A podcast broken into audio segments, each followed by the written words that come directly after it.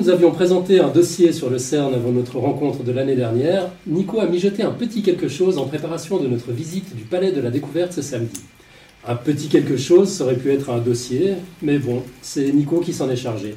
Du coup, les trois quarts du gros des troupes de Podcast Science se trouvent pour la première fois physiquement réunis dans un lieu tout à fait improbable à Paris, et ce sont les trois quarts de la moitié des intervenants ce soir. Nico oblige, puisque nous avons également trois invités exceptionnels, de vrais, de vrais communicateurs scientifiques, pour nous parler du Palais de la Découverte.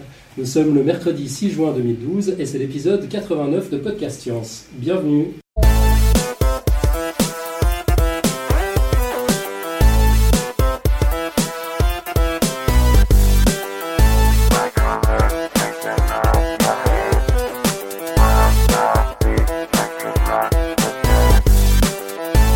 Côté de Podcast Science ce soir, autour de la table, Nico, évidemment, qui nous a mis jeté tout ça. Franck, qui est là aussi. Salut, les amis. Salut. On a David également, alias Xilrian, en, ingénieur du son improvisé, euh, qui est là pour nous aider. Et puis, euh, Nico, tu vas nous présenter tes invités C'est ça, donc on a trois invités. On a donc Marie, qui, euh, qui, est médiatrice scientifique au Palais de la Découverte, qui dirige en fait donc l'unité scientifique de biologie. Voilà ou, de manière plus compréhensible une sorte de département de bio il fut un temps. Et euh, donc euh, tu, as été, euh, tu, as, tu, as fait tu as été journaliste dans différentes revues scientifiques, tu as fait beaucoup de médiation scientifique et, depuis, et j'ai dit de, donc, depuis 35 ans au Palais, donc en biologie. Et voilà, on a après deux, deux représentants des mathématiques. Donc d'abord, en face de moi, Robin Jamet, qui euh, est au Palais de la Découverte depuis donc 8 ans, qui aussi écrit la rubrique de maths dans Sciences et Vie Junior, et pour laquelle il aura la semaine prochaine le prix d'Alembert, donc un prix de vulgarisation mathématique. Et enfin, last but not least, on a Pierre Audin, Bonsoir. Donc, euh, qui travaille lui au palais depuis 19 euh, ans en mathématiques. Il fut un temps, il dirigeait aussi une unité scientifique. Euh, cofondateur de l'association Math Engine et pour laquelle qui a reçu elle aussi un prix d'Alembert il y a en 92 donc il y a un moment et puis accessoirement il a participé à la création d'une revue de vulgarisation qui s'appelle Quadrature donc je vais imaginer une revue de mathématiques aussi voilà pour nous inviter bah, bienvenue. Bienvenue. Merci, à tous les trois d'être là. Merci beaucoup. Et donc bah, ce soir, on va essayer de présenter le Palais de la Découverte, donc sa création, et puis quelques expositions, euh, expositions un peu exposées, euh, expositions, euh, expériences un peu marquantes de ce palais avec nos chers intervenants qui peuvent intervenir quand ils veulent. Ok, bah écoute, on, est, parti. On t'écoute. Donc, alors, si je ne me trompe pas, euh, le, palais, la création remonte à, 1937, mais en fait, c'est dès 1933 que Jean Perrin a commencé à réfléchir à, sa création. Alors, pour 34 32. 32. Dès 32, donc, Pierre commence une correction. Donc, qui a commencé à, à réfléchir à sa création. Alors, pour parler un peu de Jean Perrin, c'est un scientifique qui est déjà assez connu à l'époque. Euh, il, a, euh, il a accessoirement euh, commencé sa carrière en démontrant la nature corpusculaire de l'électricité pendant sa thèse, ce qui lui ont valu un prix, le prix Joule. Ensuite, il a eu le prix Nobel de physique pour des travaux sur l'atome. Donc, c'est quelqu'un qui était déjà assez respecté en sciences à l'époque. Et en 1933, donc finalement un an après avoir commencé à réfléchir au palais, il crée le CNRS, et euh, enfin, il crée le CNRS. A priori, euh, le CNRS est créé sous son impulsion plutôt. C'est ça exactement. Mm. Euh, et, c'est à cette époque donc qu'il commence à réfléchir à, l'idée du palais de la découverte. Donc déjà c'est assez intéressant parce que c'est quelqu'un qui donc est plutôt un scientifique et qui plutôt. un scientifique et qui va créer un lieu. alors il faut surtout pas dire un musée des sciences, mais où on comprend de loin que c'est quelque chose pour diffuser en tout cas les sciences au grand public. Alors, euh, Perrin, c'était pas seulement un. Je peux t'interrompre Parce que on pourrait dire quand même que c'était a priori dans le cadre d'une exposition universelle. Ça, j'allais, j'allais y venir. Et hein, que, a priori, c'était temporaire. Ouais. Donc il, y a deux il y a deux créations du palais Tout à fait. Il y a, donc euh, j'allais y venir, bon, on, peut, on peut même y passer tout de suite. Donc le palais, euh, au début, est conçu pour l'exposition spécialisée de 1937, donc qui était pour les arts, arts et techniques de la vie moderne. Euh, et, donc, oui, alors c'était censé être temporaire. A priori, Perrin, il n'a pas vraiment cru que c'était temporaire. Il a tout fait pour que ça, ça y reste. Il l'a créé dans cette optique-là, si je ne dis pas de bêtises. C'est ce que j'ai lu un peu partout. hein. La Tour Eiffel, c'était quelle euh, exposition C'était universelle 1889. D'accord. Et ils faisaient un monument comme ça à chaque fois pour les. Alors ben, ça c'est intéressant, les expositions euh, comme ça, il y avait euh, en général au moins un musée, et pour euh, cette exposition-là de 37, il y a eu six musées créés. Ah. Donc il y a eu euh, ouais, Cela dit, sauf erreur, le bâtiment, il date pas de 37 ans. le bâtiment du Grand Palais. Ouais. Il date de de 1900. 1900. Ouais. Et, euh, et en fait, alors ça c'est assez amusant euh, pour l'anecdote, c'est que le bâtiment a été construit parce qu'ils avaient envie de faire une grande avenue euh, derrière le pont, euh, comment s'appelle le, ce pont Alexandre III. le pont Alexandre III. Et donc, euh, comme il y avait un gros bâtiment à cet endroit-là, ils l'ont coupé en deux et ils ont fait le grand palais et le petit palais, voilà, le palais de l'industrie. Je- Il faut pas que je fasse d'erreur. et euh, C'est fondamental de ne pas faire d'erreur. tout à fait. Et donc, euh, bon, c'est pour euh, cette exposition de 1937 que euh, dès, euh, dès 33, donc, euh, les, euh, tout le monde commence à essayer de poser les pierres d'un palais pour parler des sciences, parce que toutes ces personnes se sont dit que euh, une exposition des arts et techniques de la vie moderne, si on parlait pas de la recherche scientifique et de ses créations, ce serait un peu étrange. Alors, euh, du coup, je suis un peu perdu. et donc voilà, la grande idée euh, du palais et qui ressortait à cette époque, c'était une volonté de ne pas faire un musée où on exposerait des objets historiques des sciences, mais de faire un, musée de la science vivante qui serait constamment renouvelé, qui, qui serait durable, qui se, qui se mettrait à jour, et où on y verrait donc la fameuse expression la science en train de se faire, qui donc est de Jean Perrin. c'est Oui. Ouais Montrer la science en train de se faire. montrer la science en train de se faire et pas montrer et donc et en particulier ne pas exposer des objets mais plutôt exposer des phénomènes euh, comme on peut encore voir aujourd'hui au Palais de la Découverte. Donc au tout début, euh, le premier nom qui a apparu c'est le Palais des éléments. C'est pas, ça n'a pas duré très longtemps. Puis après, on a pensé à l'appeler Palais des sciences, Palais de la recherche, mais il n'en fut rien. Et le nom a été décidé par Perrin, donc d'appeler euh, Palais de la Découverte, comme euh, un grand programme euh, en disant que le but n'était pas de faire un musée des sciences, mais de faire un endroit où on découvrait à la fois où le public découvrait la recherche scientifique, mais aussi où, où on présentait les découvertes et non, les sciences, etc. Alors ce qui est, on va, on va y revenir, mais ce qui est intéressant, c'est que du coup c'est la science ancrée dans son temps et parfois bon, ben, c'est la science en train de se faire et la science en train de se tromper. Ça peut arriver aussi. Mais c'est ça qui est intéressant, c'est que c'était vivant. euh, Et aujourd'hui encore, non C'est la science est encore en train de se faire et de se tromper. Euh, Ça bah, on ne sait pas encore en tout cas. On ne sait pas encore si on se trompe ou pas, mais c'est la science en train de se faire, ça peut se concevoir de différentes façons. Ouais, voilà. Bah, de toute façon, Oui, je, je vais y revenir assez. C'est au sens de la recherche ou au sens de l'observation? Enfin, se faire. euh, ouais, c'est ça. Ah ben les deux. Oui, On, on va y venir de toute façon sur les, euh, sur les, pré- sur les expositions, parce que c'est ça qui est intéressant. En fait, toi, tu n'y es jamais allé au Palais de la Découverte. Si, si, j'y suis allé avec l'école quand j'étais Ah. petit. Un vague souvenir. Ouais. Alors, euh, cette idée de, faire, de présenter la science en train de se faire et entre autres d'insister pas mal sur la médiation humaine, d'avoir des, des vrais humains, voire des scientifiques en fait, qui présentent les sciences, c'était une grande nouveauté. Euh, à l'époque, ça se faisait pas du tout, voire très peu, même dans le monde, de présenter, euh, d'avoir un musée très interactif comme ça. Et donc ça fait euh, partie alors, des inventeurs d'une muséologie interactive. Alors j'ai vu ce terme, je ne sais pas à quel point il est... Muséologie interactive. Ouais, voilà. Euh, alors ce qui est, ce qui est amusant, c'est qu'à l'époque même, ils se vantaient un peu d'un aspect euh, presse-bouton où c'était interactif, qu'aujourd'hui dans le palais, on a envie d'avoir un peu moins et de, insiste sur la médiation humaine. Mais à l'époque, déjà, même l'aspect presse-bouton était nouveau, c'est-à-dire qu'on avait un phénomène qui, euh, qui apparaissait quand on appuyait sur un bouton. Alors bon, ça j'ai déjà dit, euh, le, palais euh, a montré des phénomènes et, était avec son temps. Alors un exemple de ça qui est, qui est extrêmement intéressant, c'est que par exemple en 85, euh, on a découvert qu'on pouvait obtenir des supraconducteurs à des températures assez élevées. Donc assez élevées, c'est la température de l'azote liquide. hein. Ça reste bas, mais euh, c'est plus élevé que les supraconducteurs avant. Et, le palais l'a intégré en 86. Donc euh, c'était une façon très rapide d'intégrer la science parce qu'ils se sont dit c'est faisable, on a de l'azote liquide sous la main, en tout cas c'est facile à acheter, c'est pas cher, et donc on peut présenter les supraconducteurs. C'est moins cher que le reste. Tu peux me couper. Hein. Alors. Euh, alors, on est en, en 36. Alors euh, ben là, c'est peut-être justement la partie où ce sera plus intéressant que tu me coupes, parce que euh, donc en 36, Perrin devient ministre du Front populaire. Je crois que c'est pas ministre exactement, ça doit être secrétaire d'État. Mm. Et euh, chargé de la recherche scientifique, et ce qui facilita sans doute la finalisation du projet et surtout l'aboutissement du lieu tel qu'il l'avait imaginé. Alors peut-être deux mots sur euh, l'importance du Front populaire sur la création du palais ou pas spécialement, parce que j'ai trouvé en fait des, euh, des choses assez divergentes là-dessus où il y a des gens qui disent que oui, c'est grâce au Front populaire que le palais s'est créé, et d'autres où euh, c'est plus une coïncidence que. euh, Ah, Disons qu'un L'ouverture a lieu en mai 1937, je crois, comme ça, et ça reste ouvert pendant six mois pour l'exposition universelle. On peut dire que ça se produit pendant le Front populaire, mais ça a été quand même une maturation qui date depuis Oui, c'est 1932-1933, qui était avant le Front populaire. C'est ce que j'avais lu aussi. Et euh, l'idée de l'exposition universelle de 37, c'est quand même montrer la puissance coloniale française dans le monde, euh, etc. Enfin, des choses comme ça, qui sont pas vraiment des choses euh, parfaitement front dire, Ouais. c'est- enfin, C'est plutôt la grandeur de la France. Alors ça, c'était une grâce à partie- ses colonies, etc.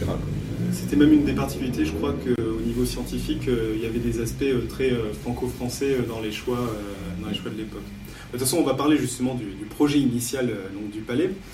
Donc, le but était en effet donc, de, de- de faire cette exposition universelle, c'était un peu le rayonnement de la, de la France et, et des, des colonies. Alors, c'est une exposition. une exposition universelle, ça veut dire qu'il y avait aussi un, Oui, des un- un, représentants. pavillon euh, de l'Union soviétique, un pavillon de l'Allemagne nazie, un pavillon de. etc. etc. C'est ça. Hum. Et, euh, et c'est une exposition qui a quand même laissé six musées. Donc ça, c'est ce que je te disais tout à l'heure. Là, j'ai la liste. Euh, c'est une liste assez impressionnante parce qu'on se dit, euh, si on n'avait pas fait l'exposition, il y aurait beaucoup de choses à Paris.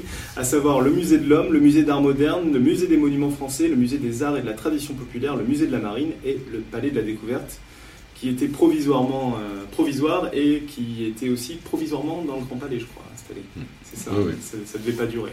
Ça ne devait pas durer et ça, ça, ça, s'est remis, en- remis cause régulièrement depuis, Régulièrement. le- depuis la création, il n'y a aucun problème. Alors, euh, ce qui est encore euh, très intéressant sur cette création, c'est que tous les espaces du palais sont conçus par des scientifiques euh, pour le moins reconnus. Il y a Émile Borel qui se charge de la partie euh, mathématique, donc qui est connu pour la théorie des fonctions et des probabilités. Peut-être que vous pouvez m'en dire même un, un peu plus. Euh. Mais Borel, bon, donc non, c'est. Borel Lebel. Bah euh, oui, enfin ça fait partie des grands, des grands du début du XXe siècle. Euh, essentiellement, de toute façon, euh, à cette période-là, il y avait des, une grande école de maths en France et une grande école de maths en Allemagne.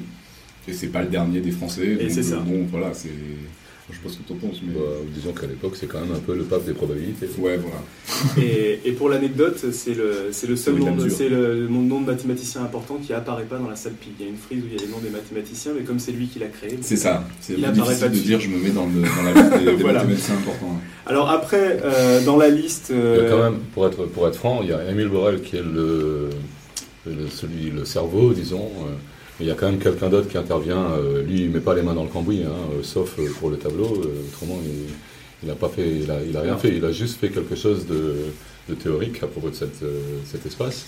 Et celui qui, celui qui fait les choses, qui, qui pilote les choses sur le terrain, c'est André Saint-Lagu.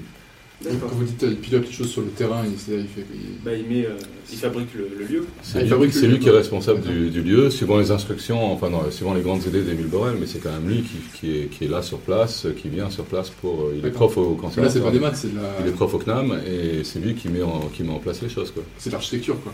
Non, non, non. Oui non. non, c'est- oui, le musée. Il y a des grandes la- idées, par exemple, il y a une grande idée de, une grande idée d'Émile Borel qui est de faire une salle qui va s'appeler euh, le- l'antre du mathématicien. Après, après, elle s'appellera la salle ronde, mais donc, ce qu'on appelle maintenant la salle pi, euh, c'est lui qui, euh, qui, qui décide qu'il faut faire ça. Maintenant, ce qu'on met, ce qu'on met dedans, euh, exactement, ce qu'on va raconter à l'intérieur, etc., c'est quand même, euh, c'est quand même euh, Sainte-Lagu qui s'en occupe. Quoi. Alors, juste pour préciser quelque chose que tu as dit très brièvement, quand il disait euh, le tableau qui a été fait, en fait, c'est que dans la salle Pi, au fond, il y a un, un faux tableau, parce que c'est pas de la vraie écriture, sinon il n'y aurait plus rien inscrit. Et c'est Émile Borel qui a écrit des formules euh, qui veulent à peu près dire quelque chose par morceau, je crois, c'est ça? Oui, non, ça veut dire des choses. même euh, dans, la, même dans la continuité? Oui, ouais, oui, oui. d'accord. C'est une espèce de formulaire, enfin de, de résumé de, à propos de- d'une expérience, ré- d'une expérience aléatoire répétée un certain nombre de fois. Euh, L'idée, c'est donc il est venu avec son petit pot, de- peinture blanche et son petit pinceau et il a, et il a peint la peinture blanche sur un tableau, euh, sur une peinture à tableau quoi. Si bien que euh, effectivement euh, maintenant il n'y a plus beaucoup de gens qui ont de la craie dans la poche, mais pendant très très longtemps euh, les gamins qui arrivaient au palais, ils avaient en général de la craie dans la poche et donc ils écrivaient des âneries sur le tableau au milieu, de, au milieu des- de la peinture d'Émile Borel. Donc on pouvait effacer les âneries et la peinture restait. Euh, et ce, dont il parle, c'est typiquement des probabilités, c'est-à-dire c'est quelque chose qui concerne par exemple le fait de lancer une pièce euh, de regarder si elle tombe sur pile ou sur face. Si je la lance une fois, il est tout à fait clair que je ne sais pas dire si ça va être pile ou si ça va être face. Si je la lance dix fois, je commence à me douter que ça devrait être à peu près autant de fois pile et face, euh, mais bon. Si je la lance un million de fois, ça personne n'a jamais fait. Mais si je la lance un million de fois, je m'attends à ce que ça soit 500 000 piles, 500 000 faces. Mais pas exactement 500 000 piles et pas exactement 500 000 faces. Donc ce qui regarde le formulaire qui est, dont il parle, enfin dont il est question sur ce, sur ce tableau euh, qui est là, euh, ad vitam aeternam, euh, c'est, euh, bah, depuis 75 ans en tout cas, c'est comment on peut s'écarter un petit peu de ce 500 000, que ce soit raisonnable de s'écarter de ce 500 000 et que ce soit toujours une pièce euh, pas truquée. C'est-à-dire si je trouve 300 000 piles, 700 000 faces, euh, c'est clair que la pièce est truquée. Si je trouve euh, 495 000 piles et euh, le reste en face, euh, je pense qu'on peut considérer quand même que c'est pas truqué. Donc euh, jusqu'où on peut mettre la barre, euh, jusqu'où on peut s'éloigner de la moyenne, disons. Euh, ce qui est assez surprenant pour le commun des mortels, c'est que ce truc-là fasse intervenir le nombre pi. Donc comme c'est dans la salle pi, voilà, Accessoirement.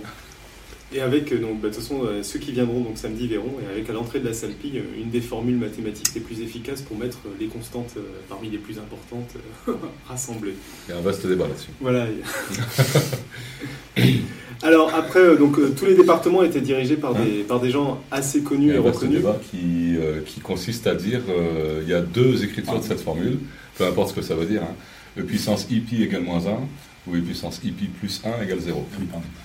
Euh, J'avais pas saisi le quel suivant, la, D'accord, d'accord. suivant, la, suivant, suivant la façon dont on, dont on l'écrit, on fait intervenir 0, 1 et puis d'autres constantes mathématiques qui sont e, pi et i. Euh, ou bien seulement moins 1 qui est quand même quelque chose d'important. Donc, euh, C'est moins bien parce qu'il n'y a pas 0 et 1, mais euh, c'est bien parce qu'il y a moins 1. Je ne savais pas qu'il y avait eu un débat sur, euh, sur la Ah, il y a un débat chez les mathématiciens depuis longtemps, indépendamment de la salpie. Hein. quelle, est la, quelle est la formule la plus, euh, la plus riche, disons Euh, Est-ce que c'est celle qui fait intervenir 0 et 1 ou est-ce que c'est celle qui fait intervenir moins 1 Euh, donc tous les autres départements, il y a, il y a des gens euh, très, euh, très connus, reconnus. Alors je vais peut-être pas les citer tous. Il y a Jean Perrin, bien sûr, qui s'occupe du département de physique. En, en chimie, on a Georges Urbain, alors qui a découvert deux éléments euh, de la classification, le lutécium et le, le célium, quand même. En biologie, c'est Henri euh, Logier. Je ne sais pas si euh, tu es capable, Marie, de nous dire des choses. euh. Henri Logier, non, il y avait Jean Rostand, Et Jean Rostand. surtout, et Jean Pinlevé, qui Ouais. sont des gens qui étaient biologistes reconnus à l'époque.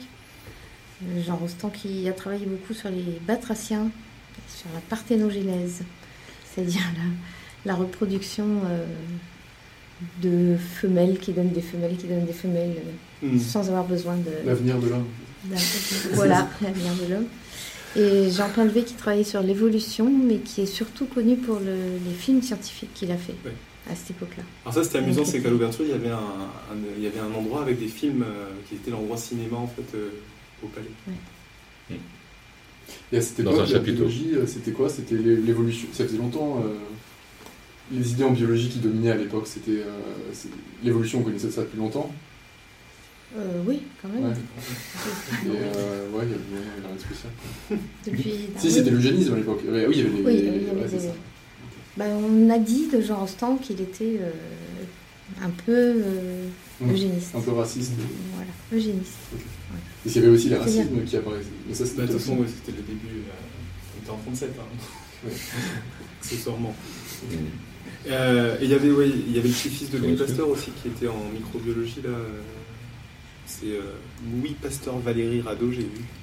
Enfin bon, il y avait voilà, il y avait un, un certain nombre de personnes euh, assez connues scientifiquement. C'est peut-être le dernier et peut-être pas le plus reconnu qui travaillait surtout à représenter les travaux de son son grand-père. On peut dire que la qualité a baissé depuis, c'est ça que tu veux dire Ah non, absolument pas d'ici. Dis ça. Non, justement, au contraire, j'allais dire, j'allais dire que ça, ça perdurait. C'est-à-dire que, bon, à l'époque, c'était un peu le, le palmarès, le casting le plus prestigieux et tout ça. Mais ce qui a été gardé, c'est que c'est des, euh, c'est des gens avec des formations scientifiques. Ben là, vous êtes tous là pour le, le confirmer. Et euh, c'est quelque chose qui est assez particulier, euh, si je ne me trompe pas, au niveau des, des musées des sciences ou des allées des sciences dans le monde, d'avoir des gens qui ont des formations scientifiques. euh, au palais, alors ça c'est euh, dans les chiffres que j'ai pas trouvé.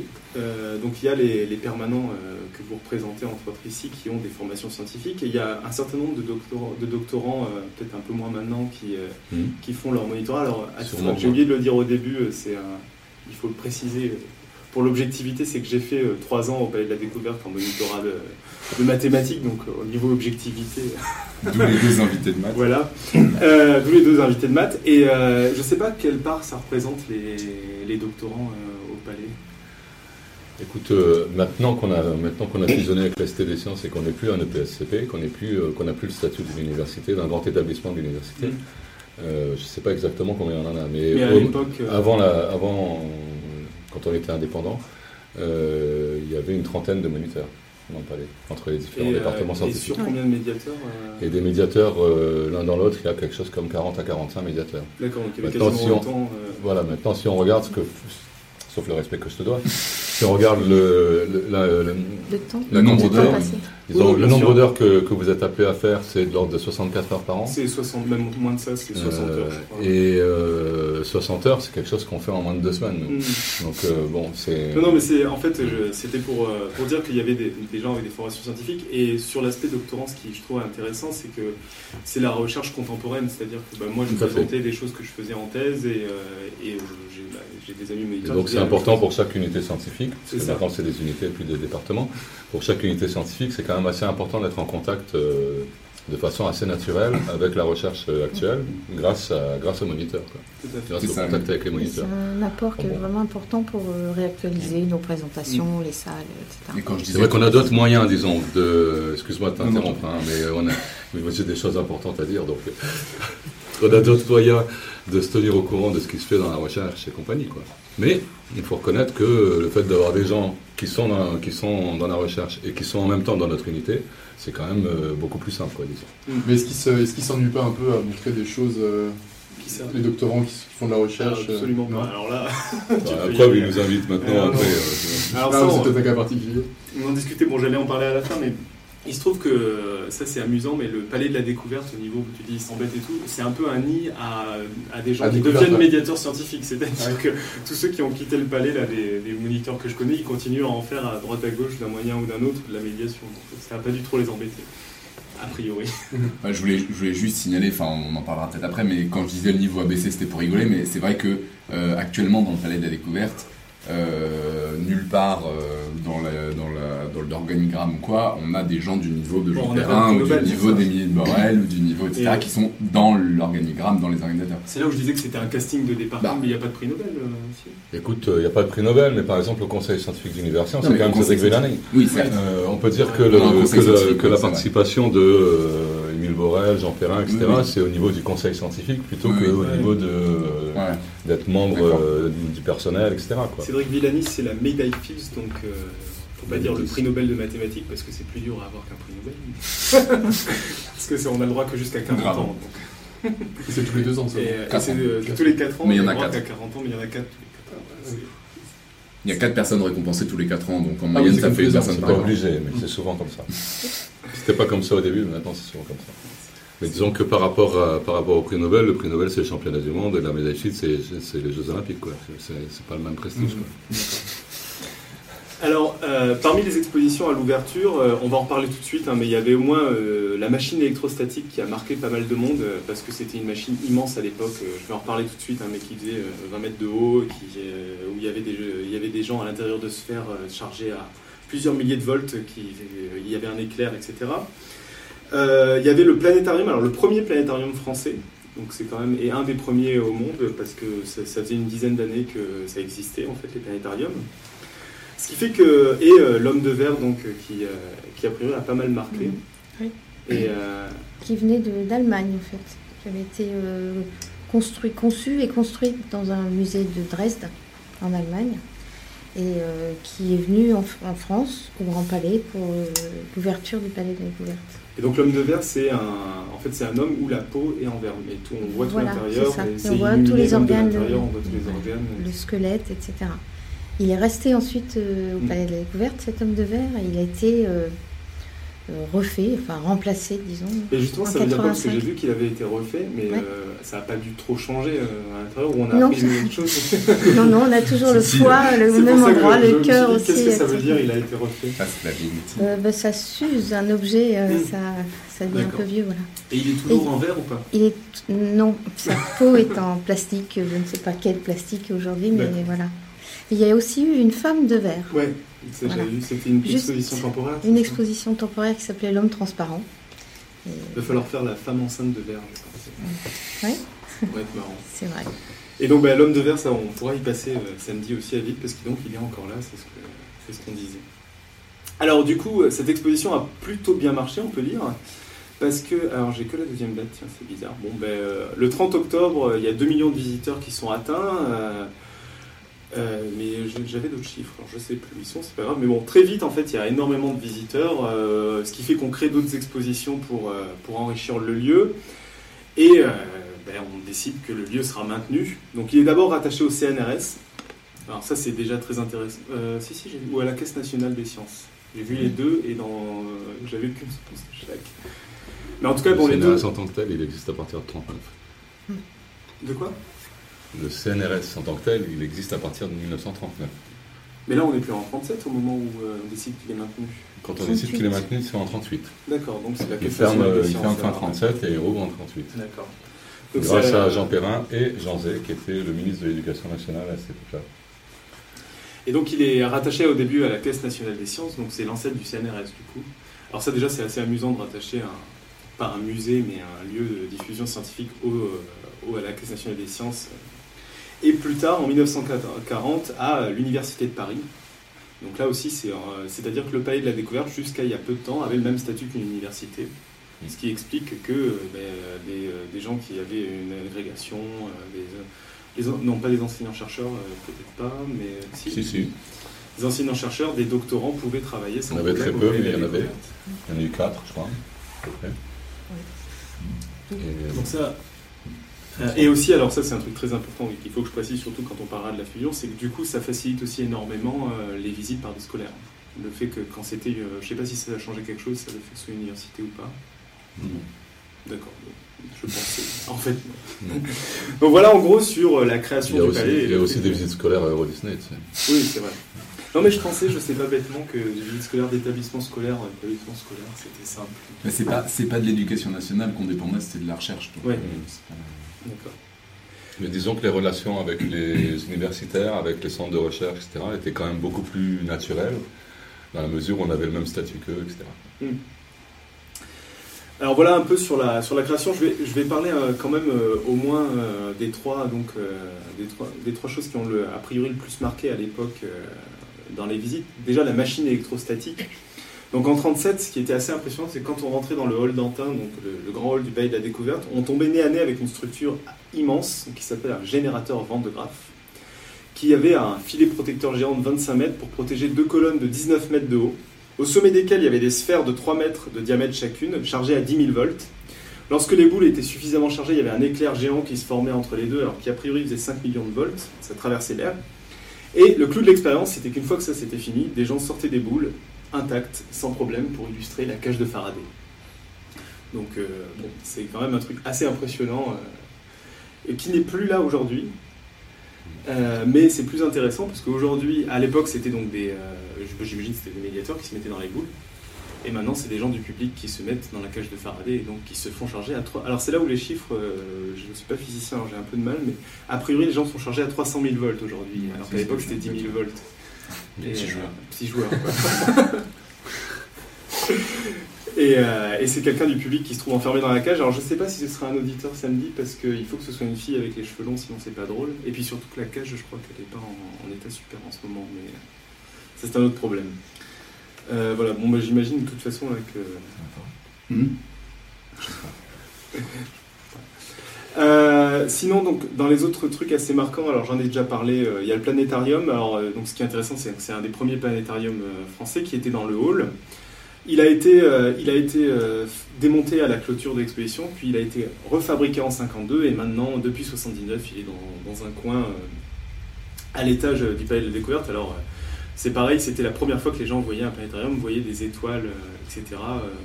C'est assez intéressant d'en parler. Et l'homme de verre, donc, on- on en a déjà parlé. Alors, dans les choses marquantes, mais ils ont oublié de le préciser, c'est là où je suis pas du tout objectif, il y avait la salle Pi quand même. on, on va pouvoir parler de la salle Pi un peu. Euh, oui. Donc, je vais lancer la chose. Donc, c'est une salle qui parle de Pi. Alors, ce qui est marrant, c'est qu'elle est euh, cylindrique en bas et de, demi-sphérique au niveau du, du toit. avec une fissure maintenant, mais demi-sphérique en tout cas. Et euh, qu'est-ce qu'on peut dire d'autre? Et qui a le Bah, décimal de pi. Donc ça, j'en avais parlé dans l'exposé, euh, dans le dossier sur pi. Euh, c'est les décimales de Shank qui étaient calculées à l'époque. Il y en a, je me trompe, 707, hein. 707. Euh, alors, ce qui était marrant, c'est que c'était les décimales qu'on avait calculées à l'époque et qui, euh, c'est là où c'est la science en train de se tromper, qui n'étaient pas vérifiées à l'époque. Et il se trouve que quand on a pu vérifier, alors c'était pas par ordinateur, je crois qu'on a Si. vérifié. Il y a un Mhm. humain aussi qui a vérifié avant. une. Non, Ah ouais. a priori non. Shanks avait calculé 707 décimales à la main en 1870 et des bananes. Et il a mis 4 ans, je crois. 1873, il y a mis Voilà, il a mis quand même du temps, 20 et c'est clair que se dire je vais vérifier son résultat, euh, bah, c'est nul parce que t'as pas ton nom dans le livre des records parce que tu fais que vérifier. Euh, Sauf si tu donc, trouves qu'il a euh, faux. Sauf si tu trouves qu'il a faux, Mais mais surtout bon. s'il a mis 20 ans à faire les calculs, euh, Voilà. si en 1873 tu commences à vérifier, c'est dans ce résultat en 1893 dans le meilleur des cas. Quoi. Donc Ouais. les gens étaient un peu impatients quand même. Il y avait C'est 707 ça. décimales qui étaient calculées. hein, ils voulaient- Donc personne n'avait le courage avant les premiers ordinateurs en fait. Et Et, avec euh, le million de décimales, euh, publication exceptionnelle que possède le palais de Ah oui, non, c'est autre chose, ça c'est bien C'est après. pas, c'est bien après Ah Ah, oui, c'est le, pour le Ah, crois que c'est en le premier 1973. ordinateur, euh, Ah d'accord. C'est 100 Non, ans après le, le, le, le- le calcul, le premier calcul par ordinateur c'était 808 décimales, je crois. C'est comme ça, c'était à peine plus. non Euh, 1000 2032. 2032 Mm. Non, d'accord, ok. euh, j'avais, je sais plus pourquoi je retenais 808, Oui, euh, je trouvais ça marrant 707, 808. Pierre connaît le nombre de décimales de pi par, par année Ouais. par cœur. Euh, tous bon. les records dans l'ordre, avec les dates, avec les dates et le nombre de C'est c'est décimales. exponentiel d'ailleurs. Le nombre de décimales connues aussi, c'est monstrueux. Euh, exponentiel, je sais pas, Fais attention, vérifier. tu utilises des termes mathématiques. Ouais, non, je, Attention, non, je maintiens, je crois que c'est possible, je sais pas, vérifier. Peut-être, je maintiens pas. Enfin, ça va vite en tout cas. Euh, Et, euh, et donc voilà, et donc en. C'était depuis. 48 ou je dis encore des conneries plus important. 49, je pense. 49, ouais, ça c'est juste pour me contrarier. Euh, Il y a donc quelqu'un qui a ba- battu le record de Shanks avec un ordinateur et qui s'est rendu compte que c'était pas 707 décimales qu'il avait calculé, mais 528, puisqu'à partir de la 528e ou 529e. 527, il y en a 528. Oui, 528, c'est ça. À la l'époque- 528e et toutes les suivantes étaient. Et à l'époque, c'est pas un mythe, on s'est dit que l'ordinateur s'était trompé, parce que c'était le Oui. mal de l'ordinateur. C'est, c'est- c'est- dans, la, dans, la, mo- dans, la, dans la philosophie de l'époque, c'était clair que euh, si l'ordinateur ne trouvait pas la même chose que Shank, ça voulait dire que l'ordinateur c'est une machine du diable qui n'avait pas d'avenir, parce qu'elle était même pas foutue de refaire les calculs qu'on savait faire à la main. C'est très pratique, c'est encore très souvent la faute à l'ordinateur aujourd'hui. Voilà. Mais disons que bon, ça n'a pas d'avenir, euh, on peut dire que les gens qui disaient ça à ce moment-là se sont un peu trompés quand même. Un peu. Donc, voilà, et donc quand même, euh, ça c'était, bah, ça veut quand même dire que pendant une dizaine d'années, euh, les décimales Voilà. étaient fausses, mais évidemment personne s'en est rendu Mais compte. c'est ça qui est, ce qui est intéressant, c'est que c'était la, la- c'était quand même la, euh, la science du moment et Mm. euh, la découverte du moment. Alors aujourd'hui, il n'y a plus toutes les Mais en, décimales. en dans temps réel, euh, en temps réel, ça a été modifié. Oui, oui, ça a été modifié en temps réel. Et euh, il n'y a quasiment pas eu besoin de fabriquer de nouveaux chiffres. c'est Si. sûr. Voilà un exemple de la Malheureusement, oui, parce que euh, dans les décimales de Shanks, il y a, Oui. euh, a priori, on espérait qu'il y ait 70, euh, 0, 71, 72, etc. À peu près. Et en fait, euh, il y avait euh, 53, 7, c'était quand même très loin de 70. Ouais. Et à l'heure actuelle, il y en a 65. Ouais. C'est-à-dire que euh, avec les bonnes décimales, on retrouve un truc qui est raisonnable par rapport à ce qu'on espérait. quoi. Donc, euh, Donc, ça veut dire qu'on est passé de les 53 à 7. 65 pour les 7. Donc il a fallu retailler les 7 fallu pour pouvoir les mettre. euh, C'était pas simplement permuter des chiffres pour les mettre à la bonne place, c'était aussi en créer de nouveaux qui n'étaient pas là. Quoi. C'est ça. Euh, d'autres, euh, infos- d'autres choses à nous raconter sur la salle Pi ou, euh, Les trois. Hein Enfin, disons qu'à un moment donné, on s'est quand même rendu compte que sur les 707 décimales, il en manquait trois qui étaient Ah tombés. Il y a une petite corniche et c'était tombé derrière.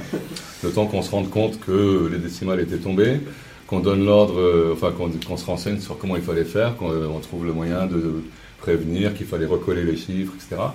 Quand le gars est arrivé pour recoller les chiffres, ils étaient plus là. Donc il y a quelqu'un qui a braboté les trois, les trois décimales, les ah, trois donc dernières. aujourd'hui, il y en a 704. Donc il n'y en a que 704. Hmm. On s'en fout un peu parce qu'on en a calculé beaucoup plus quand même. Si en 1950 on en était à 2000, euh, évidemment en 2012, euh, D'ailleurs, je crois qu'on en est à 10 000 milliards. Ouais. C'est Enfin, c'est pas homologué encore, mais. ce qui est homologué c'est 2700. Ouais. 2700 milliards. Oui. Pas 2700, sinon on n'aurait pas avancé d'une façon exponentielle. alors après, euh, bon pour passer, alors je sais, là je sais plus si on est euh, dès la création, j'ai eu un peu de mal à savoir, c'est il y a la loterie de l'hérédité qui Ouais, est. elle n'était pas là à la Elle création. n'était pas là à la création, Ouais. c'est ça. Euh, mais qui est assez intéressante, donc peut-être tu peux nous décrire ce que Mhm. c'est. on ira la voir samedi normalement. Alors, c'est une très grande maquette aussi. Elle doit faire au moins 4 ou 5 mètres de haut. On a deux axes verticaux qui soutiennent des, des tiges avec des paires de chromosomes. Voilà, on fait, on mélange en fait en faisant tourner les chromosomes sur leur euh, sur leur tige. On mélange tout euh, et on prend au hasard, c'est pour ça qu'on parle de loterie, euh, des chromosomes chez le père, des chromosomes chez la mère pour euh, simuler entre guillemets un enfant. Ça. Et on voit le visage de l'enfant. Alors aujourd'hui, on voit le visage de l'enfant. À l'époque, on ne voyait pas le visage de l'enfant. La loterie, elle a été installée au palais au début des années 50. Euh, je pense à peu près, oui, entre 50 et 55, je ne sais pas exactement. Mhm. Elle avait été conçue par Jean Rostand. Euh, c'est un principe pour expliquer en fait les bases de, de- de la génétique de Mendel, c'est-à-dire la, la transmission des caractères héréditaires des parents aux enfants. Et euh, c'est un principe qui est vraiment super clair, quoi. Surtout que ce qu'on voit très bien, c'est par exemple les, les gènes récessifs, le fonctionnement. euh, Voilà, oui, dominant, récessif, etc. Et ça explique vraiment très bien. Ça fait un petit moment que je circule dans ce milieu et j'ai vu beaucoup de choses euh, euh, pour essayer de faire comprendre ces, ces lois qui sont pas évidentes pour, pour le grand public et j'ai jamais vu aussi bien. Quoi. Mhm. Et alors effectivement, à la création, il y avait, c'est-à-dire au moment où on l'a où on l'a installé, il y avait sur cette maquette 48 chromosomes pour euh, chacun des, des individus, le père et la mère.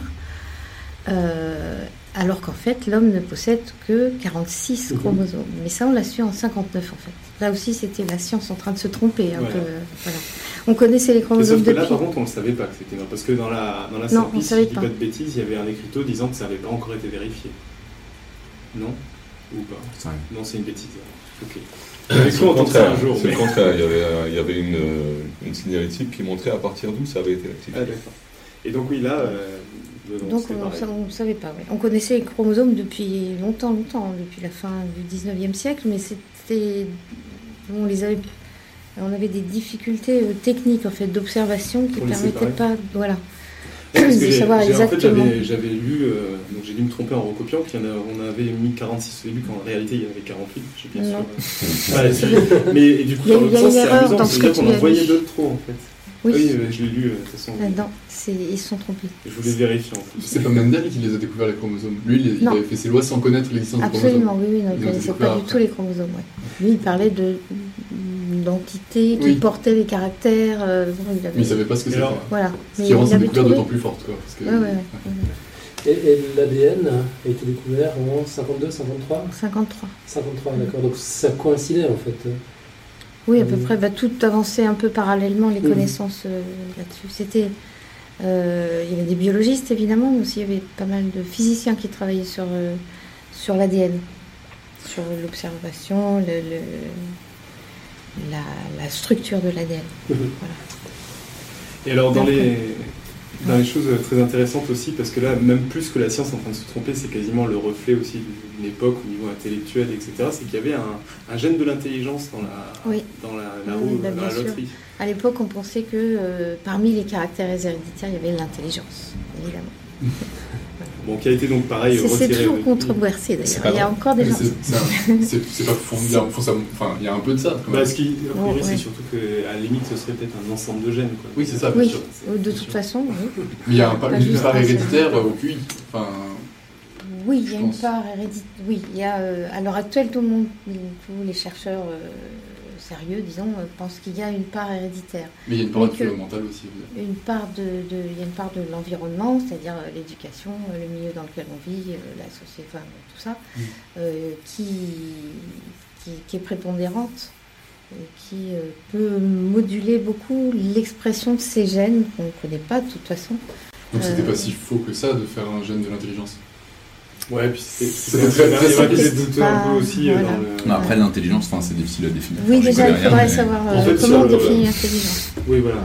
Et sur le fonctionnement en fait, de, la, de la loterie de l'hérédité, c'est qu'une fois qu'on a fait le tirage au sort, ce qui est intéressant aussi, entre autres pour voir le fonctionnement des gènes récessifs et non, c'est de la modifier localement. Donc quand tu as un gène d'intelligence, ça devient un peu plus gênant que quand tu modifies le menton, euh, Ouais. parce que euh, voilà, il y a un côté. euh, Ah bah celui-là, il est crétin, Bah, dommage. tu peux Voilà. Ah quoi. Il avait quelle tête, l'enfant crétin Il avait pas de tête à l'époque, parce Ah qu'il avait pas de visage. Non, mais il y avait quand même des caractères euh, morphologiques, Ah oui, euh, la d'accord. couleur des yeux, des cheveux, euh, la forme des sourcils, du nez, Le etc. fait de réussir à Donc faire le les- avec les- sa langue, Les visiteurs, euh, oui, la gouttière linguale, c'est ça, comme ça. c'est génétique. Et, et oui, donc euh, voilà, sur la roue de les, les- sur la loterie de l'hérédité, pas la roue. Alors après, qu'est-ce que j'ai Ah oui, alors dans les choses, alors ça c'est beaucoup plus, c'est plus récent, donc c'est pas du tout à la création. On a, on a un peu quitté la création de toute façon là sur, sur le tout. C'est qu'il y a les récréations mathématiques, donc ça, de, duquel ça vaudrait le coup de parler un peu quand même? Alors, parce que euh, c'est euh, les récréations mathématiques, c'est la salle la plus sélective du Palais de la Découverte. Oui, Bah oui, les autres, il n'y a pas de sélection du tout. Donc, euh, pas à la ça, création, vraiment, mais depuis euh, aujourd'hui, c'est la salle la plus sélective parce qu'il y a un test d'entrée, donc Il y a un euh, test pour avoir le droit que vous ferez tous euh, au, au brunch euh, samedi, Mm. pour ceux qui viennent. Ça, ça plaisante pas. Et donc plus, euh, plus sérieusement, donc les, ré- les récréations mathématiques. C'est un test que tout le monde réussit quand même. Voilà. Euh, Ça prend plus ou moins de temps. Réussir à mettre la langue en U, euh, c'est à peu près 90%, je pense, de la population qui réussit à le faire. Euh, par contre, une majorité. En tout cas, une, une grosse majorité. Ouais. Euh, là, c'est carrément euh, la totalité des gens qui réussissent à le faire. Donc, euh, le test, c'est juste pour rigoler. Quoi. Parce Oui, que, oui. euh, l'idée, l'idée, c'est de montrer qu'on peut prendre un certain plaisir à faire des maths. Euh, par exemple, en réussissant ce test. Parce qu'en général, quand les gens le réussissent, euh, ça se voit plutôt dans leurs yeux, ou ça s'entend parce qu'ils poussent des cris, euh, tout ça, euh, avant de regarder ce qu'ils ont fait vraiment euh, dans leurs mains. Donc, euh, on peut dire que c'est euh, essayer de montrer aux gens qu'on peut prendre du plaisir à faire des maths. ce qui est clair, c'est que si on ne le fait pas, il y a quand même un certain nombre de personnes qui arrivent pour accompagner leur famille, euh, leurs enfants, euh, tout ça, machin, qui disent euh, non, non, mais c'est pas pour moi, euh, non, non, je vais pas participer, tout ça. Et là, le truc qu'on leur propose a l'air tellement simple qu'ils savent pas dire non. Et une fois qu'ils ont trouvé, ils sont tellement contents qu'ils ont envie de faire la suite. C'est une espèce de façon d'accrocher les gens. euh. Parce que c'est un casse-tête qui a, qui a ce côté. euh, De toute façon, c'est toujours la première question. la première question des gens, c'est c'est un casse-tête à deux pièces identiques. Du coup, euh, quand on dit il faut faire un tétraèdre, la première question en général, c'est tout.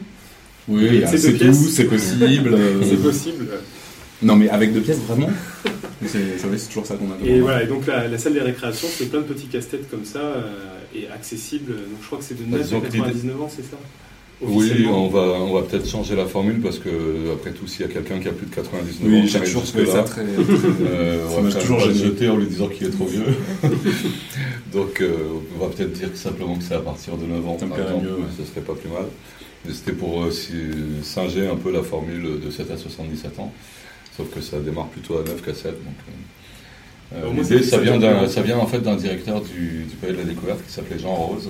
Et euh, Jean Rose avait demandé à un moment donné, je sais pas si tu as connu ou pas, J'ai connu Jean Oui. Rose, oui. il avait demandé à un moment donné à ce que dans le département on fasse des activités pour les gamins, pas seulement pour des ados, mais aussi pour des gamins de- du primaire. Et euh, donc dans les choses qui ont été euh, pensées à l'époque, ça, devait être aux- ça devait être aux alentours de 85 ou 88, je sais pas. Euh, 1985. dans, les, dans, les choses qui, euh, dans les choses qui ont été faites, donc à l'époque, celui qui s'occupait des mathématiques, c'était Jean Brett. Et Jean Brett avait euh, cogité un certain nombre de, un certain nombre de euh, qu'on pouvait faire euh, de façon assez approfondie avec les gamins euh, du primaire. Il l'a testé d'ailleurs, y compris en situation, c'est-à-dire en se déplaçant lui-même dans des, dans des écoles euh, pour mener une, activité autour de ces, de. L'idée c'était de faire quelque chose qui soit accessible aux gamins, qui ne nécessite pas un prérequis sur la lecture extraordinaire pour essayer de comprendre la situation et pour essayer de faire les choses et euh, qui soit euh, abordable, qu'on puisse avancer, disons, dans une durée relativement courte. Donc que ce soit euh, signifiant, qu'il y ait quelque chose qui soit vraiment fait de type mathématique au cours de cette activité, étant entendu que l'activité à ce moment-là devait être très courte, du style une heure et demie, deux heures maximum. Quoi. Euh, petit à petit, euh, ça C'est s'est quand, même- ça quand même énormément réduit. Euh, c'est une heure tout compris maximum. Euh, Il y a des gens qui restent plus longtemps. et puis, euh, Pas, pas les classes. quand on est avec des Ah, classes, non. avec les classes, oui. Et, euh, et finalement, ça s'est pas mal diversifié. Il avait proposé un certain nombre de situations. Et puis finalement, à force, on a réussi à en rajouter une ou une autre. Bon, le tétraèdre, par exemple, c'est quelque chose qui a été rajouté après. Mais c'est toujours dans le même esprit, c'est-à-dire avoir une situation dans laquelle les gens, ou en particulier les gamins, peuvent entrer assez rapidement euh, dans la situation, euh, s'la- s'approprier le, sujet, euh, et puis euh, trouver dans un temps raisonnable des choses un peu conséquentes sur la, sur la situation en question, et être euh, assez réceptif pour des explications s'il y a besoin d'en donner. quoi. Il y a des fois où il n'y a pas besoin d'en donner, il y a des fois où il y a besoin d'en donner, ça permet d'avoir euh, aussi un discours sur euh, les méthodes qui permettent de faire des mathématiques. C'est-à-dire qu'est-ce que c'est qu'une condition nécessaire, une condition suffisante, qu'est-ce que c'est qu'un raisonnement, euh, qu'est-ce que c'est que Qu'est-ce que c'est qu'une démonstration? qu'est-ce que c'est qu'une démonstration, qu'est-ce que c'est qu'une définition même? Hmm. On a un casse-tête avec une seule pièce qui permet de poser la, la question de la définition. Oui. Enfin bon, donc euh, il y a. C'est quoi en fait Il Un y a un très casse-tête beau avec nom, une tu seule peux nous pièce. dire le nom Ouais, les, Parce les trous du cube, ouais, c'est c'est classe. C'est assez classe. Très classe. Ouais. faut faire attention à la façon dont on le dit. C'est le trou du cube. et donc, euh, ça permet de poser la question euh, de la définition et de, de voir un petit peu à quoi peut servir une définition en Et mathématiques. la question est très simple, vu qu'on peut vous dire la question, vous n'aurez pas le casse-tête, sauf ceux qui viendront samedi. C'est euh, c'est combien de trous a euh, le, le casse-tête en bois en question? Le cube. Ouais, qui est un simple cube percé de, de part en part. De Toutes les faces et Toutes les, les trous faces. se rejoignent au centre. Voilà. Ah, d'accord. Ah ouais. Les trous se Et rejoignent. voilà. Bah non, mais Ah enfin, on, va pas, on va pas entamer la discussion maintenant. mais, euh, Les, pourquoi- pourquoi les c'est pas- orifices. Non, On c'est pas six, ça serait pas drôle. Disons que, si les, disons que si les trous se rejoignent au centre, ça veut dire qu'on a une définition particulière de ce qu'est un trou. Donc, euh, bon, on va, on va supposer que, en fait, la, la- la question qui est posée par, la- par le casse-tête en question, c'est qu'est-ce que c'est qu'un trou? Ouais. D'un point de vue mathématique. Je parle pas d'autre chose. Euh, Il y, a, il y a moyen de- d'aller très très loin dans, Oui, le- oui, je vois bien. Dans les, les différentes acceptions du terme. Et, euh, et euh, est-ce que c'est quelque chose qui est utile après en mathématiques? C'est-à-dire, est-ce que le fait qu'on ait une définition va permettre de faire des mathématiques? Ou euh, est-ce que c'est une espèce d'impasse parce qu'on a une définition tellement précise, tellement qu'elle marche juste pour ce cube, par exemple Donc, euh, c'est pas très utile à ce moment-là. En fait, ce- selon ce qu'on va appeler être un trou, on va pouvoir compter différents trous dans ça. Voilà, C'est tout que à fait. t'as le droit Et de, l'appeler des- comme tu veux. Il y en a qui Et après, sont éventuellement, on va pouvoir classer un certain nombre d'objets en fonction du nombre de trous qu'ils ont, des choses comme ça. Quoi. Donc il y, a un- il y a un exemple simple pour comprendre le problème, type de problème qu'on peut rencontrer. C'est un tuyau, un tuyau, a- le micro, mais il rigole à cause Ouais. du trou. un tuyau, il y a combien de trous? Alors certaines personnes sont d'accord pour dire qu'il y a un trou, Ou deux, ouais. et d'autres disent il y en a deux. Voilà. Ouais, d'accord. Mais sauf qu'un tuyau court, du coup, au bout d'un moment, on est embêté, parce que ça ressemble à une bague, et une bague, on n'a pas envie de dire qu'il y a deux Oui. trous. Donc il va falloir se mettre d'accord. Et, euh, Enfin, une et- bague, je dirais qu'il n'y a pas de trou du tout. et c'est là où il y a un, Ah bah, faut, Il y a un côté proche de la réalité à ce, à ce, ce casse-tête, parce qu'à la fin, tu sais euh, mettre un tableau au mur sans faire de trou. Mais bon, ça, c'est un... Ah oui, c'est c'est une application concrète. D'accord. Ça, Ah, c'est c'est au prochain épisode. Alors, euh, ah ben là, on va revenir euh, vers Marie, parce que là, il y a un truc qui devrait être assez euh, intéressant, parce qu'il y a, en 1989, si je me plante pas, et tu étais déjà au palais, il y, en a, il y a l'école des rats qui est arrivée. Peut-être tu peux nous raconter, donc il y avait des trucs marrants avant, et puis Mhm. comment, euh, Ouais. qu'est-ce quel était le but, et... Alors, euh, avant, on avait des pigeons. En fait, on avait, une- ça s'appelait pas comme ça, mais c'était une école des pigeons. Et on avait des pigeons qui étaient conditionnés. Et les pigeons, ça va prendre. Ah oui, oui, euh, à, hum, à peu près tous les animaux, ça va. Mais j'ai même ça entendu dure que les vers de terre. Les vers de terre, ça Les vers de jours. terre, ça apprend. terre, ça apprend. Ouais, c'est toi qui m'avais dit ça. Ouais. Deux jours. À partir du moment où ils ont un flippant. petit morceau de système nerveux, euh, ils peuvent apprendre les animaux en fait. Hmm, pas grand chose, mais. Pas grand chose. Non, un ver de terre, ça ne prend pas grand chose. Effectivement. Mais aussi des gens qui ne peuvent pas apprendre grand-chose. Oui, ceux qui ont le, qui n'ont pas le gène de l'intelligence. par Enfin, Mais je je pensais crois à que- des hommes politiques. En fait, je crois me souvenir que c'était pas le gène de l'intelligence, mais le gène de l'imbécilité. Ah d'accord. Voilà. Et à l'époque, en médecine, euh, euh, le, le terme, quand on disait de quelqu'un qu'il était imbécile, C'était un ça euh, c'était un terme médical, voilà. C'était le crétinisme.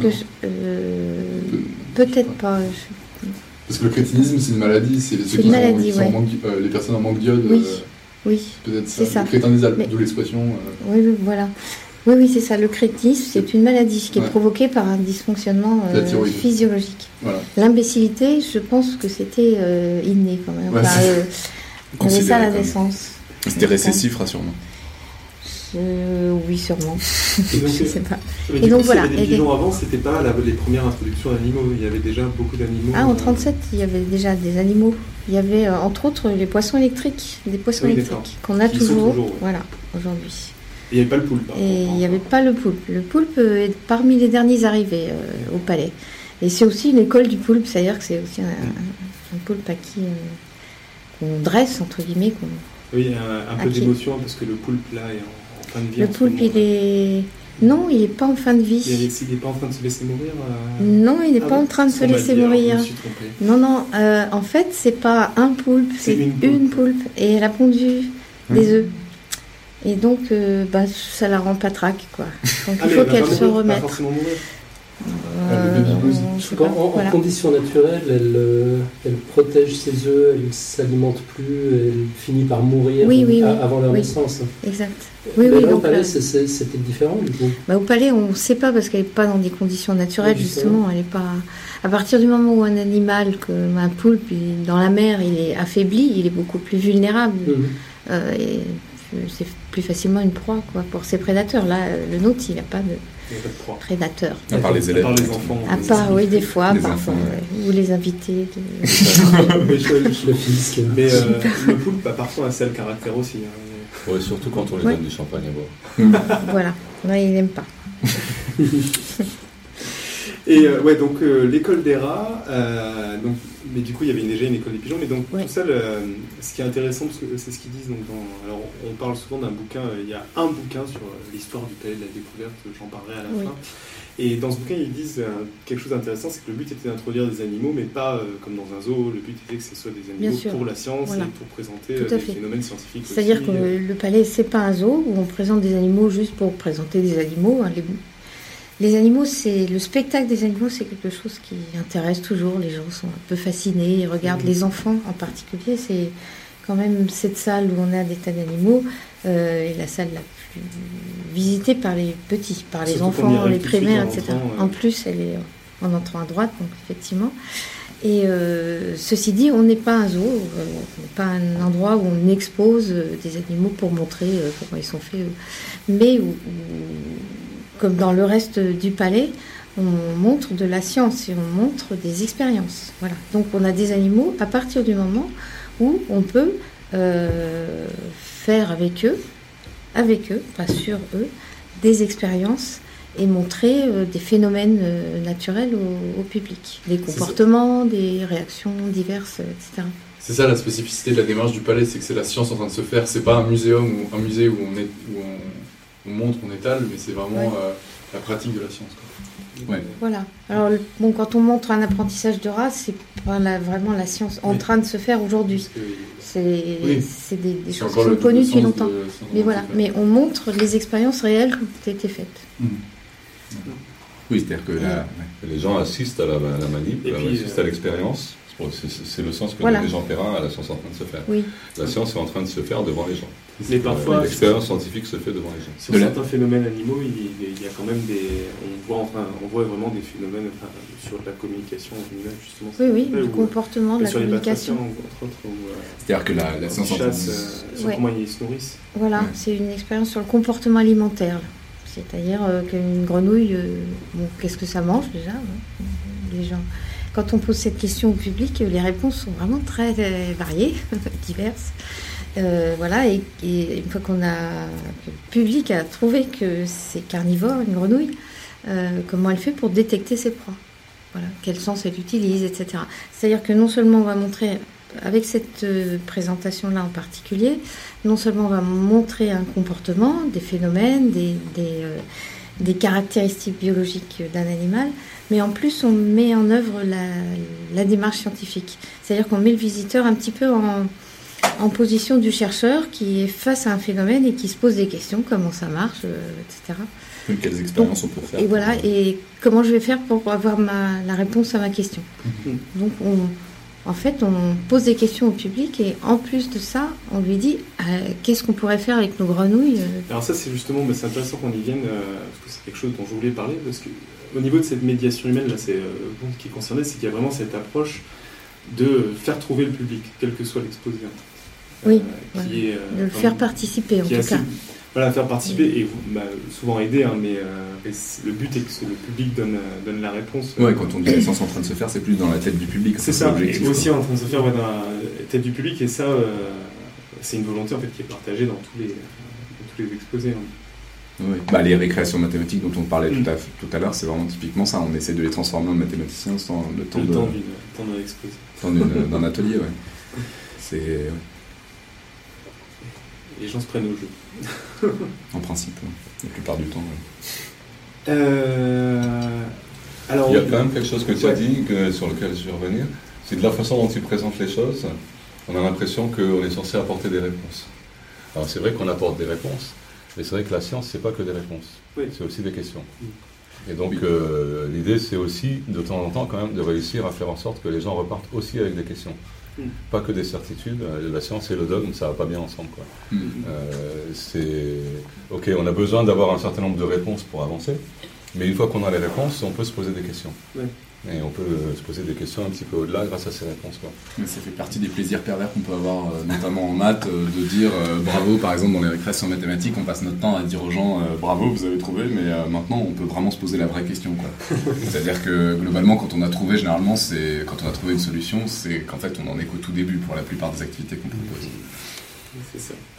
Bah, ça, c'est une des qualités, de toute façon, à ce qu'on disait tout à l'heure, avoir des vrais scientifiques en face, c'est de pouvoir aller sur des questions, ensuite poser des questions, en fait, Mm. et, euh, et pas forcément avoir les réponses, réfléchir. Ouais, essayer de frustrer l'éditeur, c'est pas mal. C'est pas mal. On a toujours des questions à poser en fin d'exposé euh, auxquelles on répondra pas. Quoi. Enfin, je- J'essaye d'en trouver au moins une par exposé que je pose délibérément à la fin en disant bon bah vous en pensez quoi On n'a plus le temps. Oui c'est ça, on n'a plus le temps, c'est la bonne, la bonne excuse. Alors, dans les, euh, alors sur les expo, sur l'exposition, c'est un peu euh, bon celle que j'avais retenue euh, au niveau. euh, on peut parler de plein d'autres choses. Euh, je sais pas, en, en maths, euh, là il faudrait parler des exposés en particulier ou alors d'expositions temporaires. En biologie, il y a plein d'autres choses par contre. Je sais pas s'il y a d'autres. euh, Je pense que dans les... Parmi les expos de- de- permanentes, Parmi les permanentes, il y a des choses qui, euh, que tu aimerais aborder, qui, qui sont intéressantes, marquantes. Euh, Tout il y a, il y a une, autre, euh, une autre façon de faire de la médiation et d'intéresser le public, ce sont euh, des ateliers. Alors, Oui. ça se rapproche un peu des récréations mathématiques, mais c'est-à-dire que dans vos, dans vos récréations mathématiques, chaque visiteur en fait euh, participe, manipule, euh, fait quelque chose. Ce qui n'est pas le cas euh, dans la plupart des autres, euh, des autres euh, présentations du palais, que ce soit dans n'importe quelle discipline, où le public est quand même plus euh, spectateur, même si on essaye d'interagir beaucoup, où il y a euh, plein, de, plein de gens, un médiateur qui fait une expérience ou plusieurs et qui, Ça dialogue. Mais il y a aussi- génome, par exemple, voilà, des ateliers, euh, comme en biologie, les ateliers du génome, qui sont des ateliers sur l'ADN, hein, et euh, voilà, où chaque euh, visiteur manipule, peu, fait une extraction d'ADN, fait euh, une électrophorèse, etc. Et En fait, la raison, Oui. c'est que ce serait pas éthique de faire euh, manipuler les visiteurs sur des animaux, par exemple. Bah, ils manipulent sur eux-mêmes hein, quand même pour l'extraction Ouais, d'ADN. sur eux-mêmes. Mais sur les Oui, animaux, si on laissait les gens toucher des êtres, serait... Ouais, je sais pas, c'est peut-être trop compliqué. C'est pas Euh, éthique. c'est com- euh, pas éthique, euh, ça dépend comment il les manipule. C'est- pas ça, c'est justement. Enfin. euh, comment dire les, les, on- les animaux, ils sont, ils sont. Effectivement, on peut pas les traumatiser en les ça. tripotant, en ça les serait- manipulant. euh, les- le public est pas habitué, il pourrait leur faire mal. Bah, c'est ça, C'est aussi pour la sécurité Mais- du public lui-même. C'est plus Aussi. pour la sécurité des animaux parce que nos, nos animaux, ils sont euh, pas dangereux d'abord. Ouais. Euh, Bah, des rats, simplement. bah, Et ils ont Oui, ça peut les animaux. Oui, d'ailleurs, euh, oui, alors, il y en a un qui est mort. Ouais. Voilà, Ouais. oui, ça se mord, mais justement, si on les manipule bien, ils sont, Ils Donc sont la pas raison, méchants. ils n'ont pas de maladie. Par exemple, les rats sont connus pour être porteurs des maladies, de maladies, les nôtres non. Et puis, de toute façon, même les rats sauvages, les maladies qu'ils ont, c'est les nôtres, hein, puisqu'ils vivent dans nos déchets et dans nos poubelles, c'est nos maladies qu'ils portent. Et qui... Et les, donc les rats, ils ont une retraite aussi. Euh, Les rats ont une retraite, ouais. bien traités. et- Les rats du palais. Les rats du palais. ouais, Ils ont un statut privilégié. déségoulinent. Ouais. Voilà. Mais c'est vrai que quand on voit les, les manips euh, qui se passent en bio, enfin, je vois les trucs avec les araignées ou carrément euh, il y en a qui les Oui, prennent bah. dans les mains, etc. On peut pas faire, euh, Ah on on peut donner pas, l'araignée dans la, dans la main du visiteur en lui Voilà. disant regarde le fil, tout ça. Enfin, il faut une certaine habitude, un certain il faudrait côté. voir ce que ça peut apporter aussi, parce que c'est vrai que Ça arrive, hein, ça arrive, mais c'est disons que ça va être une personne dans le public euh, qu'on va prendre un peu comme Mhm. pour montrer qu'un animal, y compris une araignée, c'est pas euh, quelque chose d'horrible. voilà. Par exemple, l'expérience qu'on fait tous à l'école de, de- de disséquer une cuisse de grenouille, ça c'est pas du Non, tout le pas. genre que vous faites. On fait plus. Ça s'est fait hein, pendant longtemps, longtemps. Il y a eu des dissections au palais. Ah oui Oui, Par les visiteurs, non non, Ah oui. par, le, par les, les médiateurs euh, devant les visiteurs. Voilà. Mais euh, ça se fait plus du tout parce que la, la, la sensibilité du public a pas mal changé. Le public se laisse électrocuter, mais il ne peut pas avoir une dissection. Possible. possible. Ah, voilà. les gens sont dérangés à l'idée de. Oui, oui, oui. Si on leur disait qu'un cœur de mouton, euh, un œil de bœuf, aujourd'hui, on a. euh, En même temps, c'est un truc qu'on fait en cours. hein. Oui, mais fait. ils sont obligés de le Mm. faire, du coup. Je sais pas, c'est en classe, je me souviens d'avoir fait des dissections, d'en avoir vu faire. euh, Tout à fait. Oui. Ouais, ouais. Mais bon, Peut-être pour ça aussi que c'est moins intéressant d'ailleurs, en français. euh, c'est pour ça. Non, mais il le faisait déjà à l'époque, hein, je Mm. pense. euh. Mais euh, bon, ils sont devenus euh, sensibles, les gens. Et puis, c'est des, des exposés qui marchaient plus, il n'y avait plus personne. euh, Les gens, Ça les intéresse plus en fait. ça les intéresse plus. C'est-à-dire que c'est une époque où, le, où il y a eu où les images, que ce soit fixes ou mais animées surtout, ont explosé et les films Ah oui, et donc voir simplement c'était plus intéressant. Voilà. euh, c'était pas encore une époque où voir les choses en vrai était le plus important. C'était vraiment une période, je pense, à mon, à mon avis, hein, où euh, l'arrivée de, de- des documentaires animaliers, des émissions scientifiques, etc., euh, euh, ça, ça a explosé et les gens étaient plus attirés par ça. D'ailleurs, c'est intéressant de voir ça parce que là, vous, vous devez savoir très bien ce qui intéresse les gens dans la science, les... en voyant les attractions qui. Enfin, les. Oh là là. Les activités. Les, les activités qui marchent et celles qui marchent pas, vous devez avoir une idée très pointue de ce qui est au cœur de les- des questions de science qui intéressent la société. Quoi. C'est marrant que tu dises attraction parce que j'ai lu, alors je sais plus si c'est dans un petit bouquin ou dans d'autres documents que j'ai- récupéré, que ce côté attraction, il disait que justement c'était le contraire. C'était euh, que grâce à l'explication scientifique, les gens se disaient Ah, mais c'est juste ça, ce phénomène que je vois là, cette Ouais. table qui lévite. Alors c'est. C'est imagé, c'est romancé, mais c'est un peu la, la philosophie derrière. De... Il y a quand même un certain nombre d'exposés où c'est, il y a une partie revendiquée grand spectacle. Je veux dire, l'électrostatique, il l'assume. Je suis complètement d'accord, mais Euh, la- L'air liquide, il y a quand même un truc de magique, t'en as pas parlé. Je pense que ça fait partie vraiment des exposés Oui. phares aussi, même si là, c'est Ouais, oui. Mais, euh, Donc c'est le côté spectaculaire là qui joue plus. Voilà, il y a une partie et qui n'est pas forcément évidente à gérer justement parce que justement le public peut prendre ça comme une attraction, se marrer, rigoler, enfin être complètement vouloir juste voir une expérience, tout ça. Enfin, je, vous, vous essayez d'éviter ça au maximum. bah, nous on est assez tranquille en maths, mais c'est vrai que Non, on a peu de trucs qui font boum quoi. Je veux dire, c'est mais en fait, mais, mais c'est vrai que c'est un truc qui est pas si évident que ça. On en, on en a parlé déjà avec. euh, Non mais c'est vrai. On en a parlé. Nous, nous, généralement quand c'est un boom, euh, c'est un boom intellectuel. Donc bon, je veux dire, faut avoir suivi pour que ça marche quoi. Donc euh, c'est On a quand même non, on a quand même des manips et tout, mais c'est pas c'est pas du même ordre. Et c'est vrai que bah, Il ne serait-ce que le bruit, l'électro- l'électrostatique, ne serait-ce que le bruit quand ils font des éclairs, il y a un grand bruit euh, qui fait que derrière récup et tout le monde qui rigole et tout, et récupérer la parole derrière et balancer une explication derrière, c'est quelque Mais- chose qui est pas évident. Mais il y a du spectacle qui aide à la compréhension, je trouve, en électrostatique, où quand on voit un éclair immense arriver sur la cage avec la personne qui a une main Oui. et que la personne ne sent rien, on comprend que. euh, Non mais c'est des images marquantes, mais c'est vrai que Hmm, il y a, il y a une part, je pense, de attraction de spectacle, et du coup c'est difficile de naviguer entre les deux, je pense. Qu'on, un problème qu'on a nous évidemment beaucoup moins. quoi. Euh, une question Ouais, je voudrais Ouais. compléter ce que j'ai dit tout à l'heure à propos. Euh, me demandez pourquoi on a arrêté de faire des dissections. Il y avait effectivement, euh, pour une part, c'était parce que la, façon dont le public recevait ça a changé.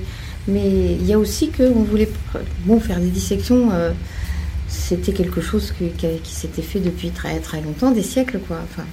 Et euh, il, il apparaissait des, recherches justement et des résultats de recherche nouveaux qu'on voulait présenter. Et on n'a pas des espaces qui agrandissent, agrandissent. Donc il fallait bien aussi c'est des contraintes purement Mm. matérielles, mais remplacer euh, de- Oui. des vieilles présentations par des nouvelles. Et, euh, en particulier, c'est à peu près à ce moment-là qu'on a euh, commencé à cogiter sur euh, la salle actuelle de biologie animale qui est dédiée au comportement et à la communication. Mhm. Parce que c'était la pleine période aussi de l'éthologie. D'accord. Mais, mais ça, c'est vraiment, c'est concrètement, c'est des, thèmes de société. C'est qu'aujourd'hui, la- l'anatomie en elle-même n'intéresse plus personne. Oui. Alors que par contre, les, les comportements, les, tous ces thèmes-là sont beaucoup plus au centre de, de l'intérêt des gens. Quoi. Enfin, Oui, oui, c'est ça. Et donc vous, en fait, vous êtes obligé de suivre ça et donc vous Là, êtes au c'est courant de Bah, ça. on- la science en oui. train de se faire. Ouais. C'est la voilà. Mais c'est pas seulement la science en train de se faire, c'est aussi, C'est aussi euh, les goûts du Il public. y a ouais. aussi les goûts. Ouais, le- Probablement. la société en train de. que- que- Qu'est-ce que la société demande à la science un peu? Probablement. D'un autre côté, nous en maths, on est quand même payé un pour peu- savoir que les goûts du public pour les maths euh, sont pas euh, extraordinaires Ouais. et qu'on peut pas s'en tenir au goût du public. C'est ça. Que de temps en temps, il faut leur donner des idées, euh, commencer à leur parler de choses auxquelles ils n'avaient pas pensé. C'est aussi ça, poser des questions d'une certaine façon. C'est-à-dire que, bon, ben, on va leur, on euh, leur parler d'un truc, ils ne leur seraient pas venus à l'idée qu'on pouvait leur parler de ça, que ça pouvait exister. Et puis finalement, euh, on en cause, quoi. Et puis ils découvrent quelque chose à cette occasion-là. Donc c'est pas seulement la science en train de se faire, c'est aussi le palais de la découverte. C'est ça. Attention. Tous les messages commerciaux sont, commerciaux sont passés. Vous avez un truc à. Non, c'est pas vraiment commercial parce que le commerce maintenant on fait partie d'Univers Science et on est un établissement public industriel après. et commercial. Donc c'est- ce serait plutôt cet aspect-là qui devrait être commercial. Là c'est euh, de la pub peut-être, mais c'est pas du commercial. Tu dis, voulais dire un truc, Robin? Euh, je, sais, je sais plus quoi, c'est pas grave. Oui, c'est pas grave. Euh, bah, Tu veux partir là- sur les expos temporaires Ouais, par exemple, sur les expositions temporaires, euh, tu avais l'air d'avoir pensé à des choses. Non, bah, on n'a pas parlé encore du département de géosciences, c'était un peu ça que Alors je oui, pensais. alors, je le pensais. Et départ- c'est vrai que le département de géosciences fait des trucs. Il y, a, y a- y a- y a- je crois pas, enfin, je veux pas les vexer, ils sont pas là, mais je crois pas qu'il y ait une salle euh, connue comme euh, l'électrostatique, euh, comme la salle Pi, comme le planétarium, comme l'air liquide, qui sont vraiment des trucs euh, que les gens, enfin, les gens viennent pour voir ça. Euh, clairement, ils l'ont vu euh, quand ils étaient petits, ils reviennent voir, euh, faire, faire voir ça à leurs enfants, des trucs comme ça. Euh, j'ai pas l'impression qu'il y ait le même genre de phénomène. Par contre, il y a un truc qui attire vraiment toujours euh, beaucoup de monde, c'est. Enfin, je sais pas, hein, faut m'arrêter si je dis. Non, non, c'est bien parti. Euh, par contre, il y a un truc qui a vraiment énormément de succès à chaque fois que ça a lieu, c'est les expos temporaires sur les dinosaures. Là, clairement, c'est un truc qui attire les foules. Euh, c'est un thème. Y compris euh, quand il n'y en a pas. Y compris quand il n'y en a pas. Mais C'est-à-dire que quand, quand, quand on n'est pas avec une exposition temporaire de dinosaures, les gens quand même viennent au palais de la découverte pour voir les dinosaures. Parce qu'ils Oui. savent qu'il y a une exposition sur les dinosaures au palais de la découverte. D'ailleurs, pendant longtemps, il y a eu une tête de dinosaure euh, Ouais, à l'extérieur du palais de la découverte pour accueillir le public. était assez impressionnant. Mm. bah ça, alors c'est marrant parce que sur cette exposition des dinosaures, en plus, euh, alors je sais pas si c'est encore le cas maintenant, mais sur une des premières qui était très grosse, c'était fabriqué maison les dinosaures. Non. Jamais, c'est jamais, Jamais. parce que j'avais lu que c'était euh, qu'ils avaient fabriqué ça. euh, ah non, ah, d'accord. Je crois qu'il y a deux fabricants en Angleterre et au Japon. Et au Japon, c'est ça, voilà. Ah, j'avais lu qu'il y en avait une. euh, Donc, tantôt c'est l'un, tantôt c'est l'autre. Par contre, la mise, l'installation du truc euh, peut être faite maison ou, ou ça peut arriver tout, tout clé en main. euh, La transition Et sur adapté, l'atelier de menuiserie, etc. est ratée. Et ce qui est très clair, c'est qu'il y, a il y a toujours un énorme pic de fréquentation à que- chaque expo sur les dinosaures. C'est toujours Ouais. des, À chaque fois, la, la scénographie, donc le- les décors, etc., ça a été fait au palais. Ouais, pour chacune. Voire même des Et en fait, c'est les détails euh, gros- rajoutés. Oui. C'est les grosses bêtes qui arrivaient euh, Ouais. toutes faites. Oui. grosse bête animée et résistante. Animées, Mm. voilà. Voilà. Attention. Ouais. Et faut quand même que ça fasse du bruit, que ça fasse peur. Mais Euh, autrement, ta transition vers l'atelier de menuiserie, euh, ouais, tu l'as réussi mais quand même. hein. vraiment lu. Ouais, hein. S'il n'y a pas que la menuiserie, Oui, alors- je veux dire. oui, Il n'y a, pas- a que des choses justes hein, dans ce que- dans ce qu'on lit. Hum, tout à fait. hein. Oui. C'est, C'est pas parce que c'est écrit que c'est vrai. Quoi. Et euh, oui, alors, on n'est pas obligé d'en parler tout de suite hein, parce qu'il y a l'expo temporaire, mais c'est vrai que moi, ce qui m'a marqué dans, dans le passage, c'est euh, cet atelier de menuiserie, enfin, c'est pas que menuiserie, hein, mais Ah, non, non. atelier qui fabrique beaucoup des pièces qui sont dans les expositions, les exposés, etc. quoi. Ouais.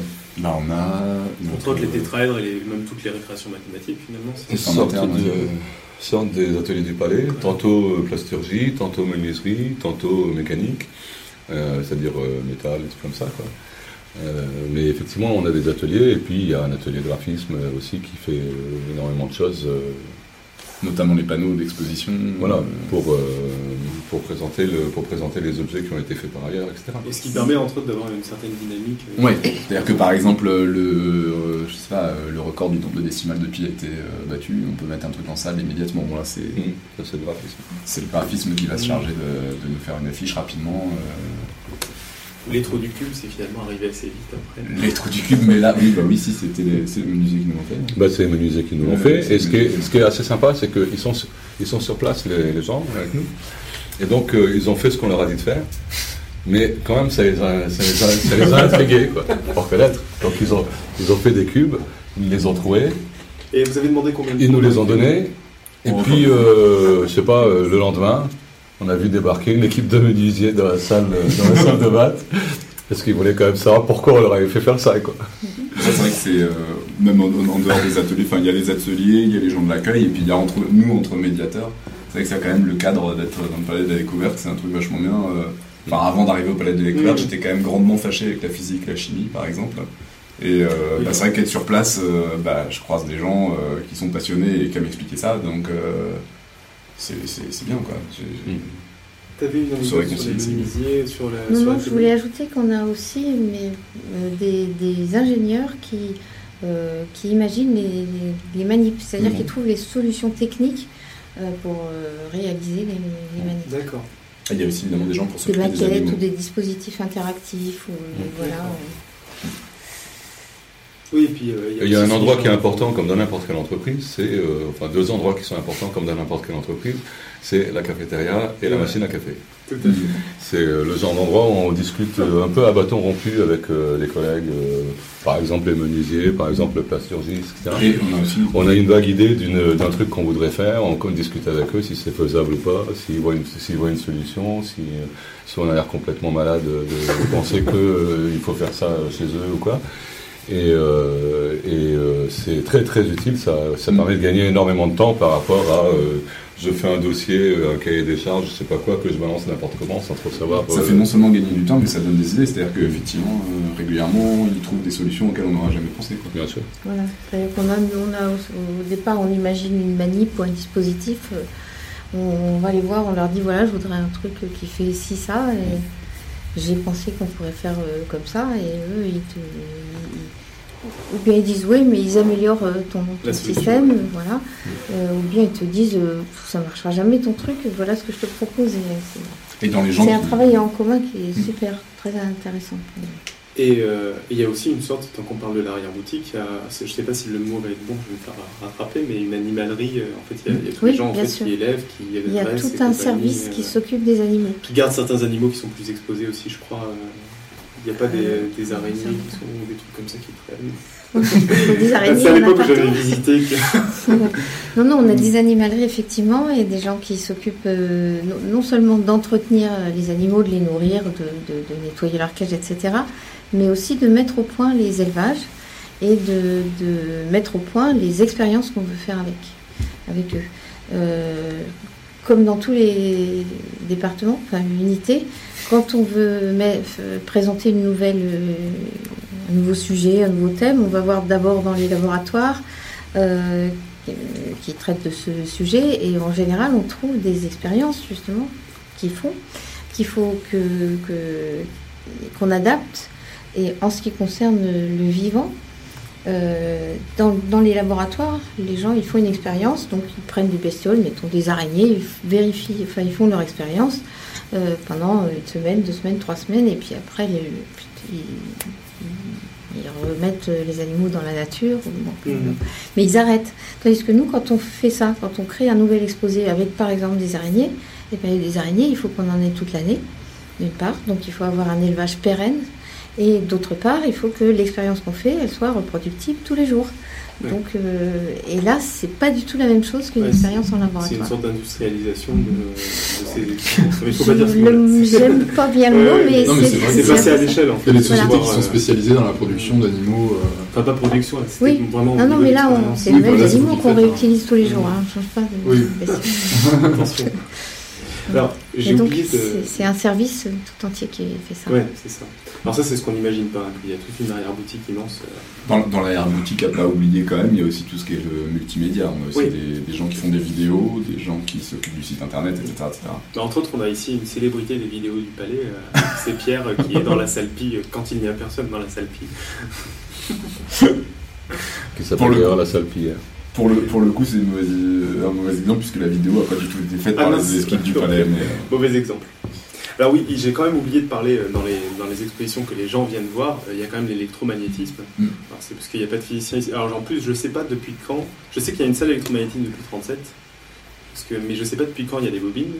Je crois savoir qu'il y a le- la plaque à induction qui date d'un salon des arts ménagers, qui a été ramenée. C'était la première plaque à induction présentée. Mais bon, j'ai pas plus. C'est pour ça que j'avais pas préparé. Mais bon, faut les citer quand même parce que c'est une salle euh, assez impressionnante.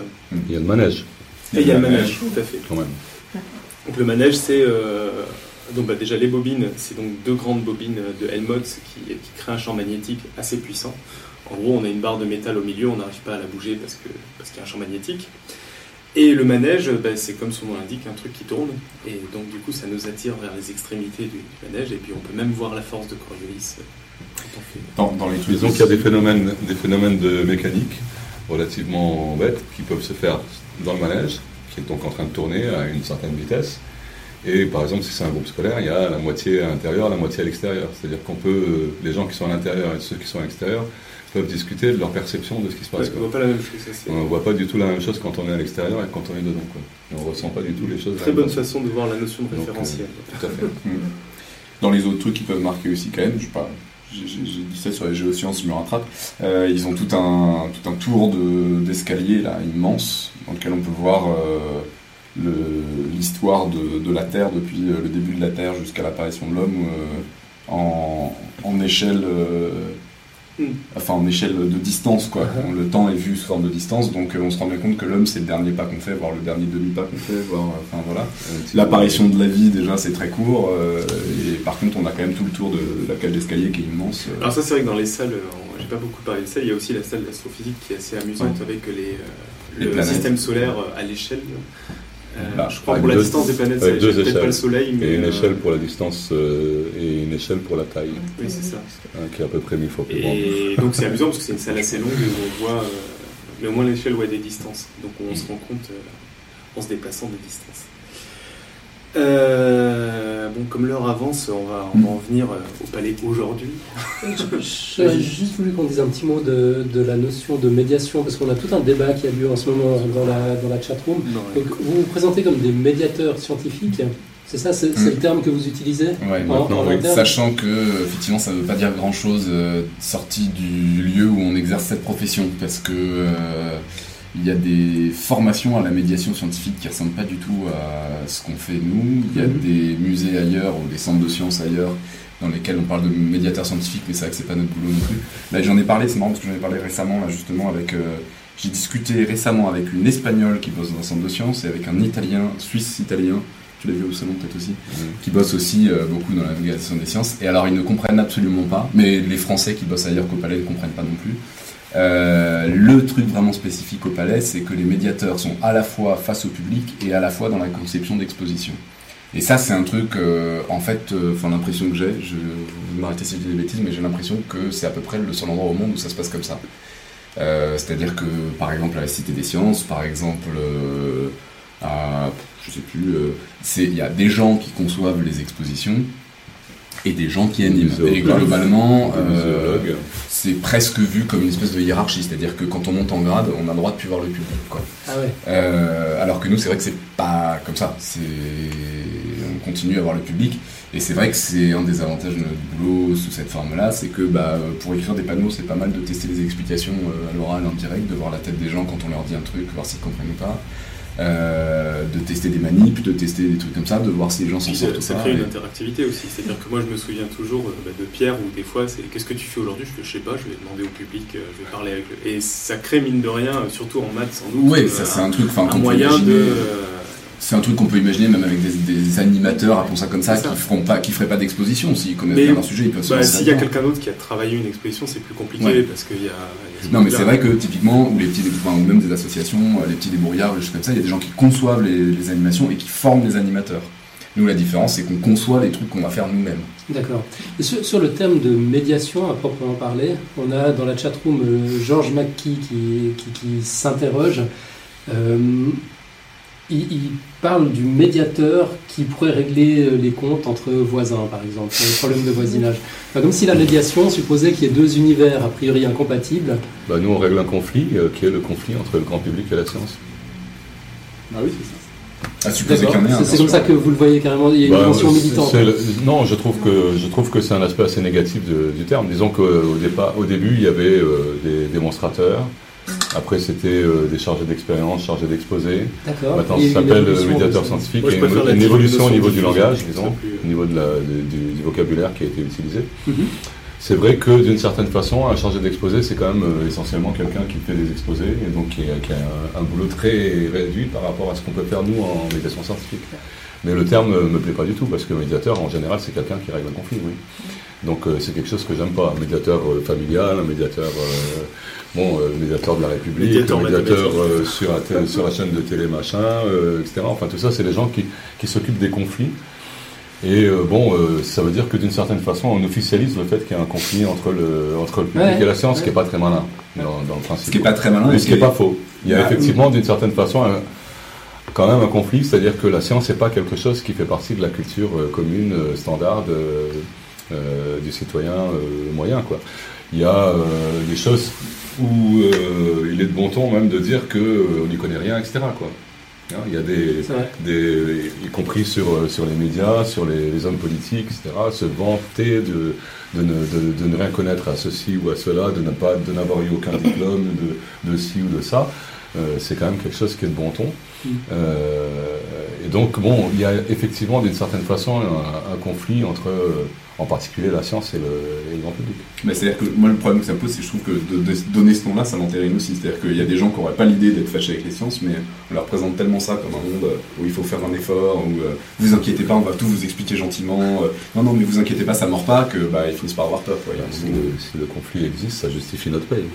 Marie qui voulait intervenir. Oui, je voulais intervenir parce que je suis pas tout à fait d'accord avec euh, ce que disent mes collègues. Pour moi, pour moi, le terme de médiateur, il se rapporte plus euh, au terme de média, c'est-à-dire de moyen de, de, diffuser, de faire passer euh, une information. C'est une dérive sémantique. Mhm.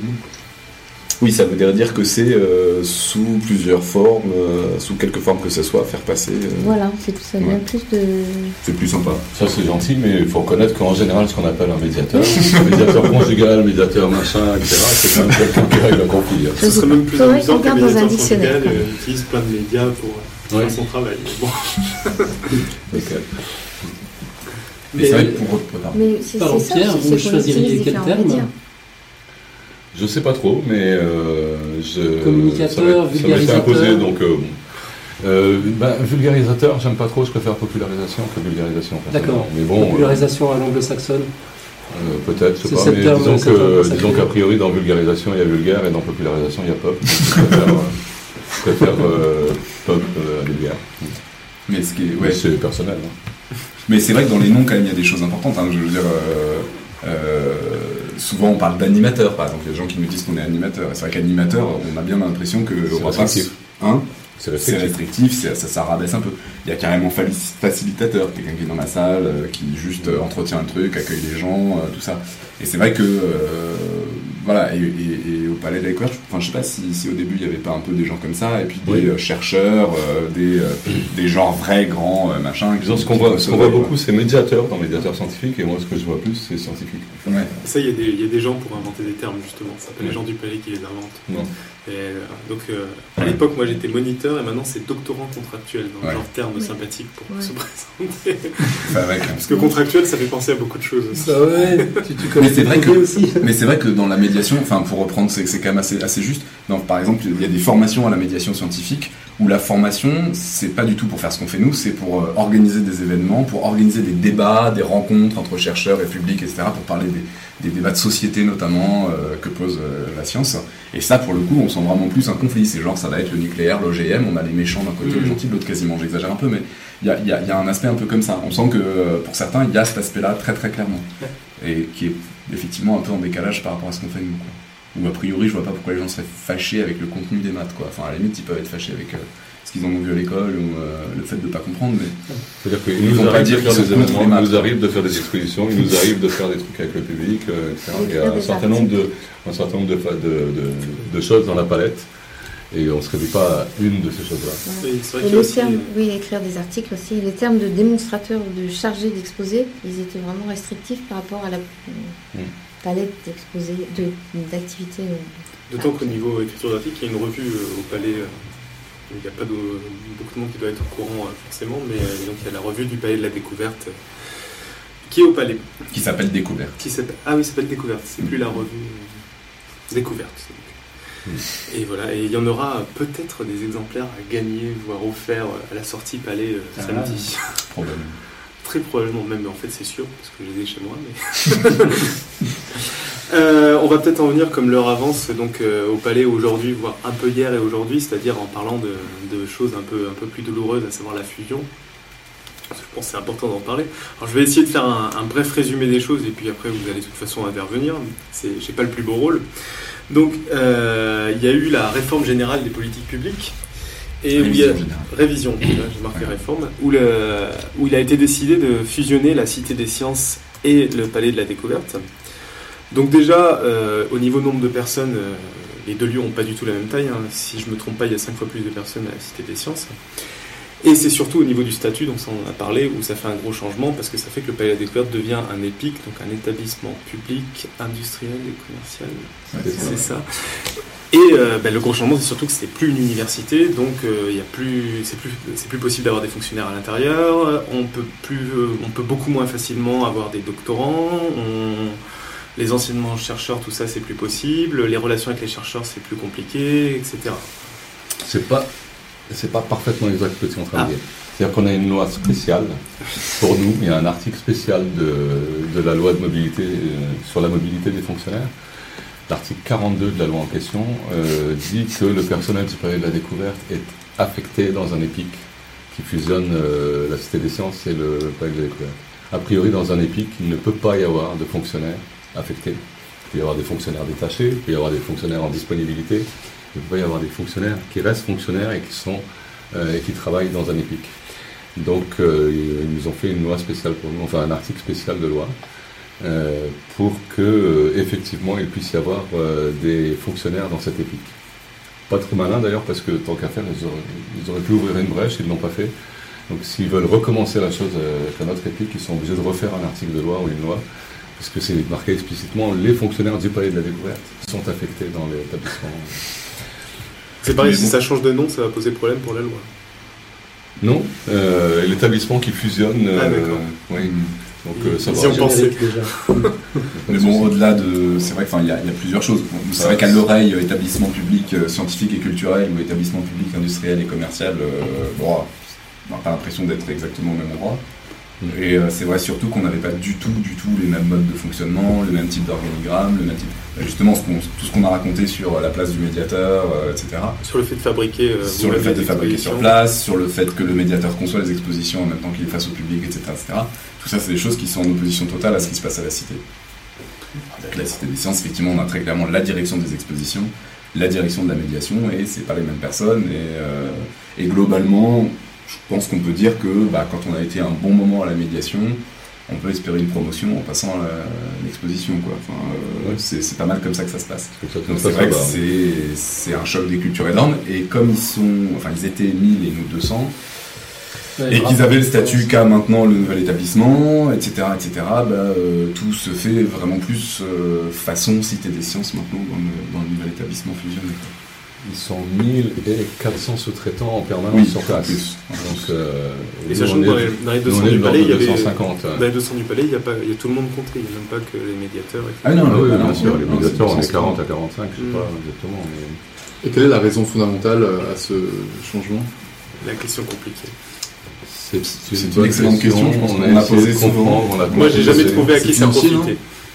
Bah, ça devrait être financier, mais en fait, euh, pour le moment, on n'a pas vu de. On s'attend à ce que par exemple 1000 plus 200, ça fasse 800, un truc comme ça, quoi. Et, euh, et en fait, euh, ben, bon, il y a toujours un fonctionnaire sur deux qui part à la retraite ou un salarié sur deux qui part à la retraite qui, qui n'est pas remplacé. Mais disons que ça n'a pas fait une, une variation. Dans l'immédiat, ça n'a pas fait une variation. Peut-être qu'il y a moins de frais de gestion. Pas vraiment, non, parce qu'on peut dire que quand même le denier public est un peu gaspillé dans certaines Ouais. situations quand même.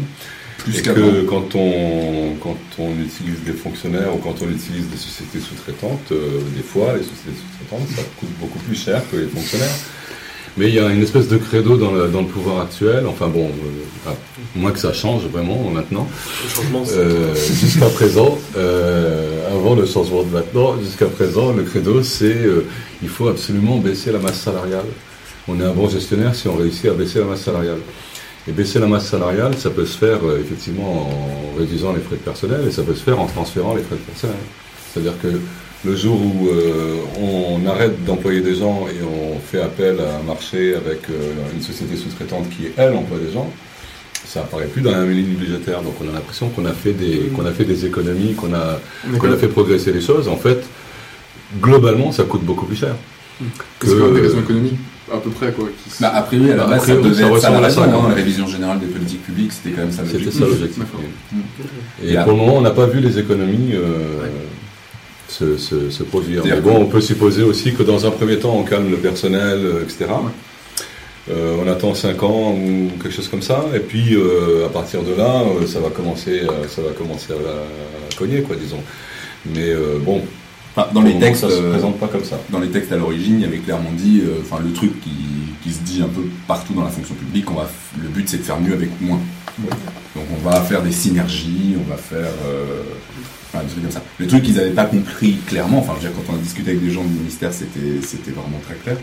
C'est la différence qu'il y avait entre les deux établissements euh, profonde, quoi. C'est-à-dire que il y a le mode de fonctionnement, il y a aussi le, le propos, c'est-à-dire que nous on est vraiment axé sur les sciences fondamentales.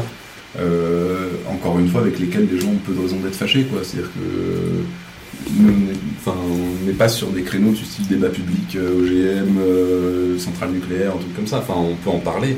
On en parle. On peut en parler, bien sûr, mais ça va Vous être pour expliquer comment ça fonctionne. Ouais. Ça va être pour, euh, Pour, euh, ouais, pour donner aux gens en fait des, des bases scientifiques qui leur permettent de se faire une opinion par rapport à des sujets dont ils entendent beaucoup parler mais auxquels ils comprennent euh, pas grand qu'on leur explique pas vraiment euh, les choses. mais c'est pas le lieu du débat, quoi. C'est pas- ça aboutit forcément à des débats. Quand on- Probablement plus chez toi que chez nous. Disons que ça, ça, ça peut aboutir à des débats, c'est c'est pas l'objectif Ouais. numéro un. Non, c'est pas L'objectif numéro un, c'est de- d'expliquer comment ça fonctionne, qu'est-ce qu'il y a dessous, etc. Voilà. Euh, à côté, Sciences, euh, l'objectif, je, euh, vais prendre, je vais prendre un, un mauvais exemple.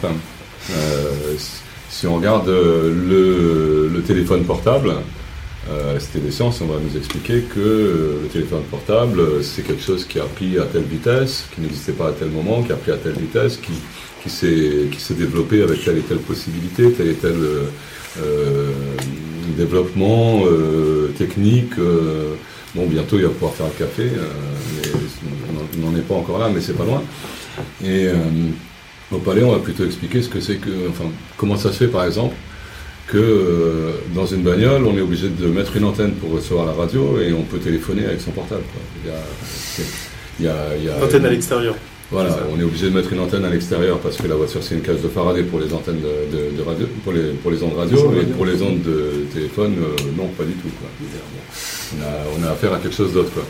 Euh, on va expliquer ce que c'est qu'une onde, on va expliquer qu'elles ne seront pas forcément la même nature. Mais euh, le fait qu'on puisse faire le café avec le téléphone portable ou pas, on s'en fout un peu. Bah, C'est pas notre problème. C'est un, problème. C'est un problème industriel, technique. euh, C'est indiqué dans le nom, c'est que c'est la cité des sciences et de l'industrie. Mm. Et c'est ça aussi qui était une des différences. Oui et non, parce qu'en fait, euh, ça fait quand même assez longtemps que les gens de la Cité des Sciences et de l'Industrie qu'on s'appelle Cité des Sciences et C'est n'insistent pas. C'est toujours marqué, mais ils le disent jamais. D'accord. Donc Ouais, euh, bon, il y a quand même une évolution. Il y a quand même une non non mais il y a On eu dit une pas des- on n'est évolution des- euh, très nette euh, entre les débuts de la Cité des Sciences et de l'Industrie et l'actuelle Cité des Sciences. euh, il, y a, il y a quand même une évolution, mais il y a des médiateurs scientifiques à la Cité des Sciences. Il n'y a pas que des, Oui. que Oui, des bien trucs sûr. automatiques avec des écrans, des ordi, etc. Il y a, Enfin, disons qu'il y a à peu près le même nombre, voire un peu moins, alors que c'est cinq fois plus grand, quoi. Oui, Donc ça a moins d'importance. C'est-à-dire que si on rentre au palais de la découverte et qu'on ne voit pas d'exposé, on est très doué d'une part et on a tout raté d'autre part. C'est-à-dire que ça repose vraiment là-dessus. La Cité des Sciences, c'est quand même plus conçu pour faire une visite, Bah, même- éventuellement sans voir personne. voire même euh, avec. Euh, bah, de toute façon, en plus, on est là-dedans, hein, mais au palais, c'est pour moi ce qui, a, ce qui a permis au palais de, de garder justement un grand intérêt, c'est que ce centre de la médiation, avec toutes les rénovations qui ont, qui ont, qui ont jamais été faites, qui ont repris et tout, c'est grâce à cette médiation qui, elle, se mettait à jour, qui, elle. euh, Bah, c'est ce que disait, c'est Yann, hein, c'est un, un de nos collègues qui le dit très, très, il l'avait dit très très bien dans un texte où il décrit effectivement une machine hyper sophistiquée qui se met à jour, euh, qui euh, s'adapte au public qu'elle a en face, euh, qui euh, hein, Réagit en temps réel. ouais, réagit en temps réel, tout ça, machin. Et bah ouais, c'est une machine hyper sophistiquée, on est à la pointe du progrès, c'est un être humain quoi. C'est Voilà, c'est ce qu'on fait de mieux, quoi. On n'a pas encore fait mieux. C'est ce qu'on commence par. Enfin, moi, ça m'arrive de le dire en début de, en début de, d'exposé, quoi. Je dis aux gamins qui sont, qui sont effectivement pas forcément habitués à ce genre de rapport. euh, bon, bah, le, but du jeu, c'est que vous me posiez des questions. Là, pre- profitez du fait de ne pas avoir une vidéo, mais, mais un vrai quelqu'un. c'est, voilà, parce que justement, on est là pour éviter toute passivité, quoi. T'avais une euh, question peut-être? Euh, ouais, on a, on a deux questions qui viennent de la chatroom, euh, bon, dans deux registres euh, un, un peu différents. Euh, on a Simon qui nous dit l'industrie, c'est les sponsors. On n'y échappe pas c'est pas une complètement. question, C'est pas une question, ouais. Et c'était. euh, Ça, ça- ça vous fait, ça vous fait juste sourire. Je sais pas, vous avez une. Non, les sponsors, c'est pas forcément l'industrie. Et euh, à l'heure actuelle, compte tenu des financements publics, euh, d'une façon ou d'une autre, on est quand même un peu obligé d'en passer par les sponsors, euh, quoi qu'il arrive, même si ça, même si ça nous plaît pas, même si euh, éthiquement, euh, Après, c'est on est un peu l'exploitation. au-dessus de ça.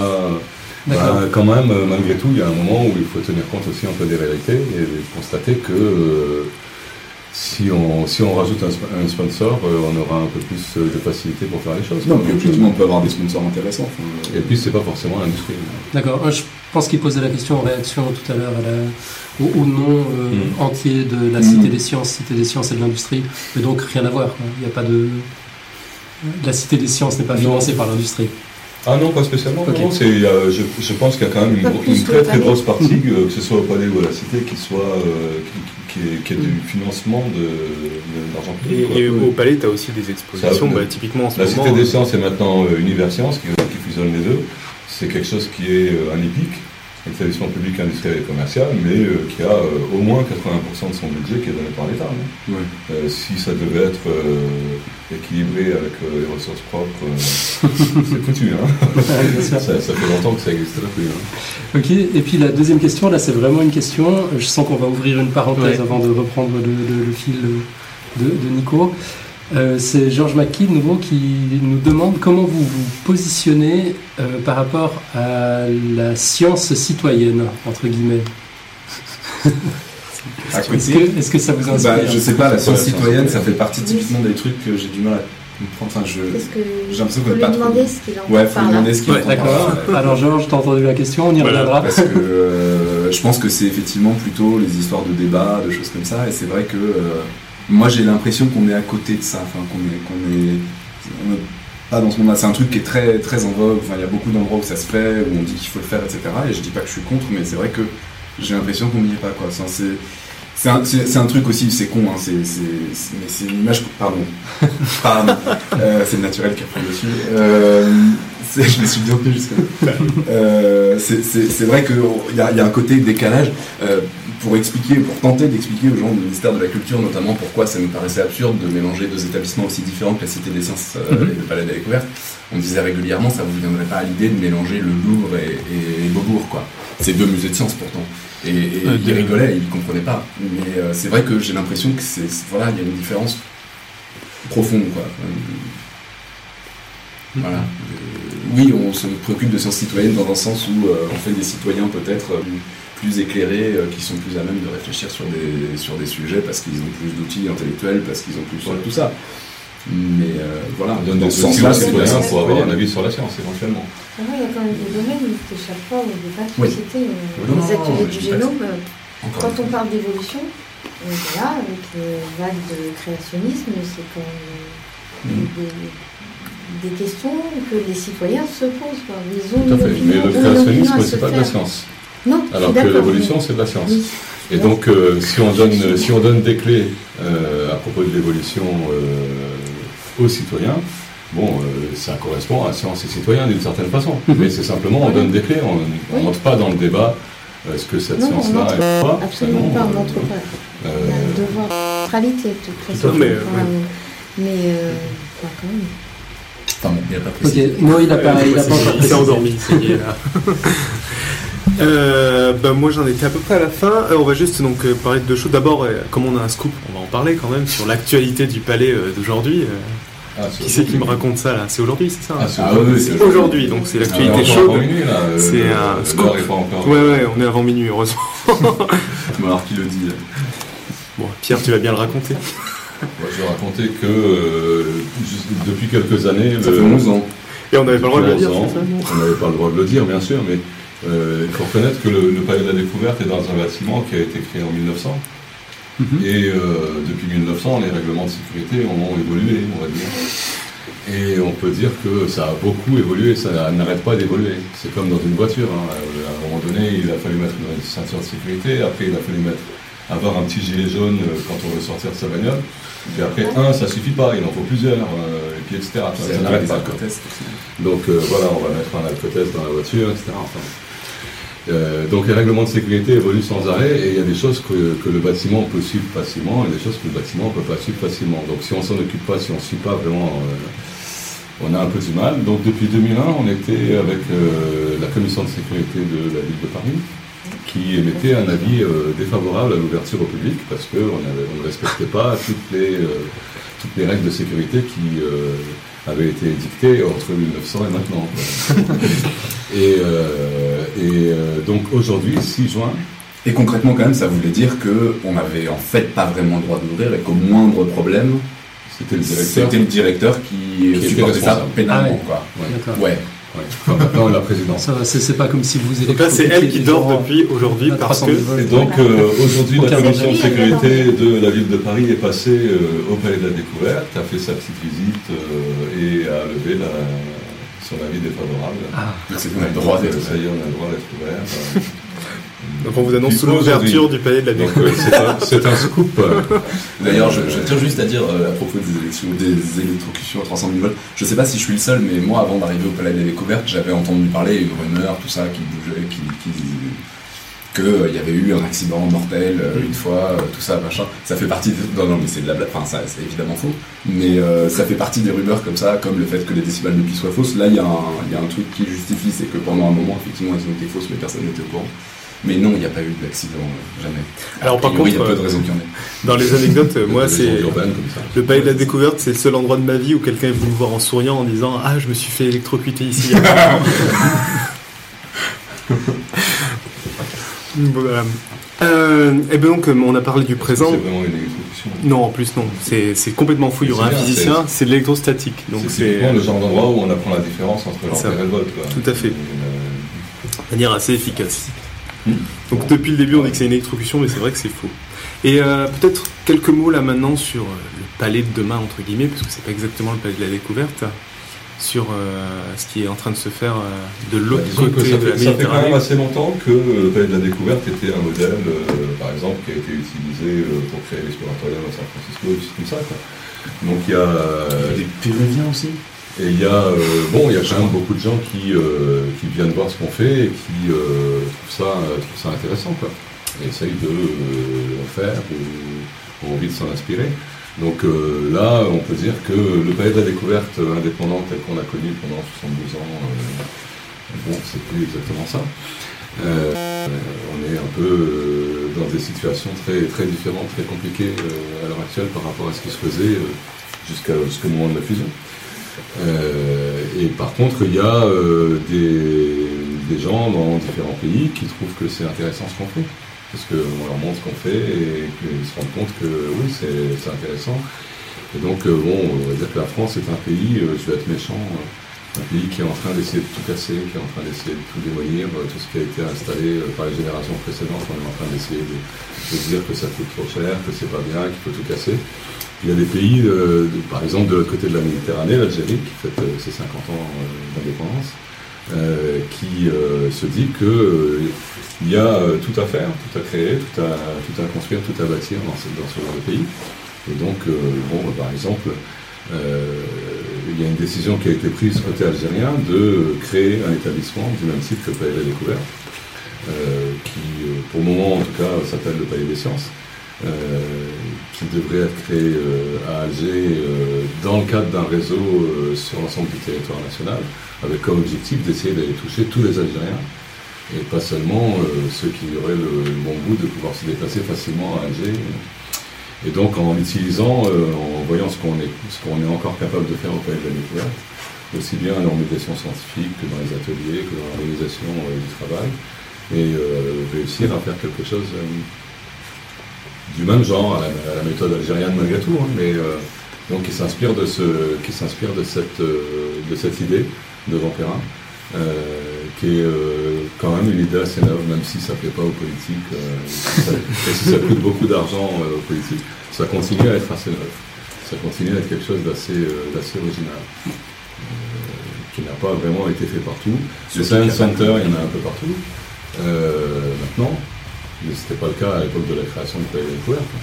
Mais des Science Centers qui seraient euh, comme, euh, comme le Palais de la Découverte, avec des gens à l'intérieur, avec des trucs qui ont été faits sur place, qui ont été cogités sur place, qui ont été expérimentés, etc. Tous ces trucs-là, c'est quelque chose qui ne se rencontre pas souvent. Ça. Et donc, euh, c'est ce qui tente bien les Algériens à l'heure actuelle.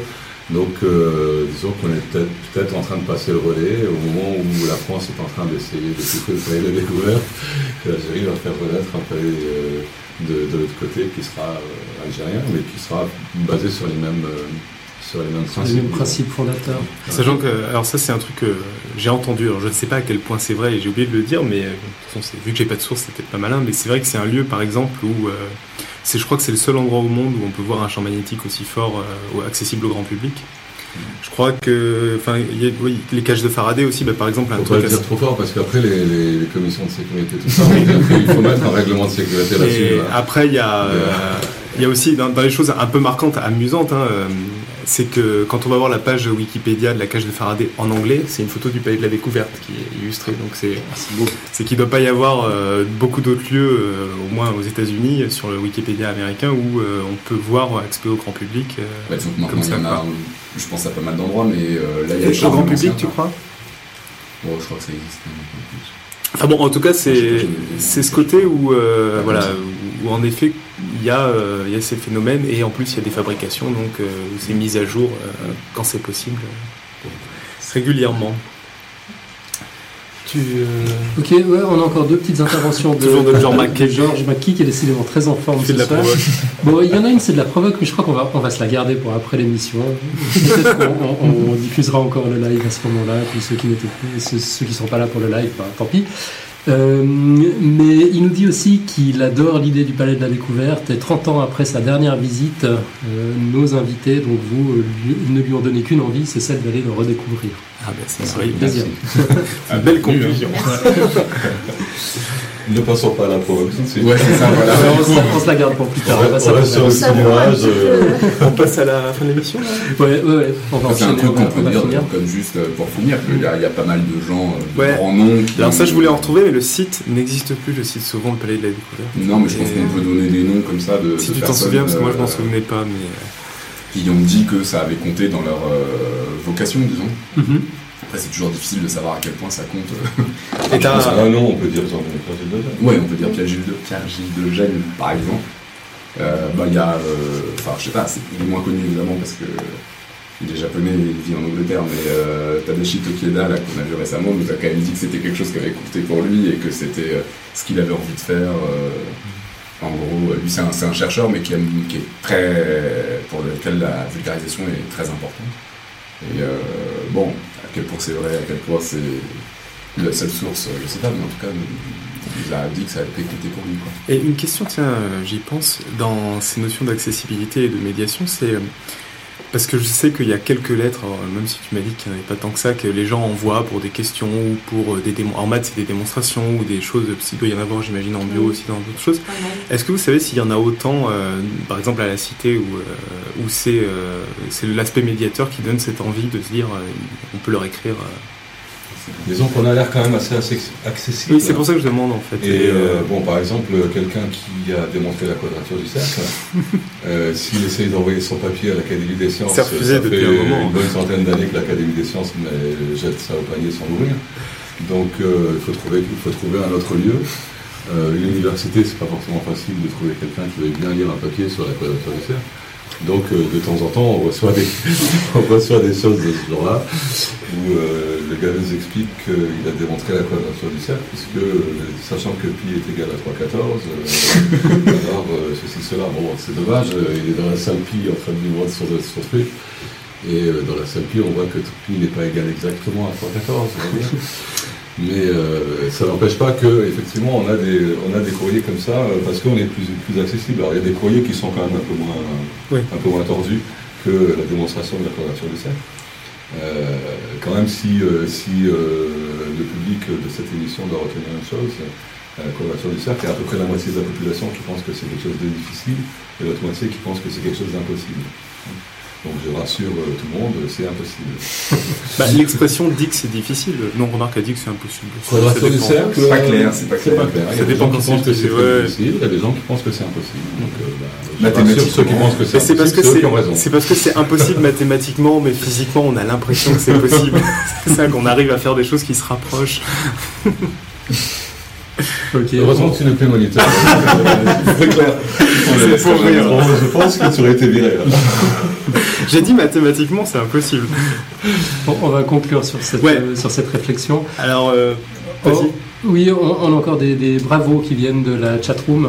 Vous, vous avez des fans parmi nos auditeurs et parmi euh, nos animateurs euh, qui ne sont pas tous là euh, Voilà. ce soir. Entre autres un animateur qui justement euh, se bat contre les créationnistes régulièrement, donc euh, il a dû Bon aimer courage. les-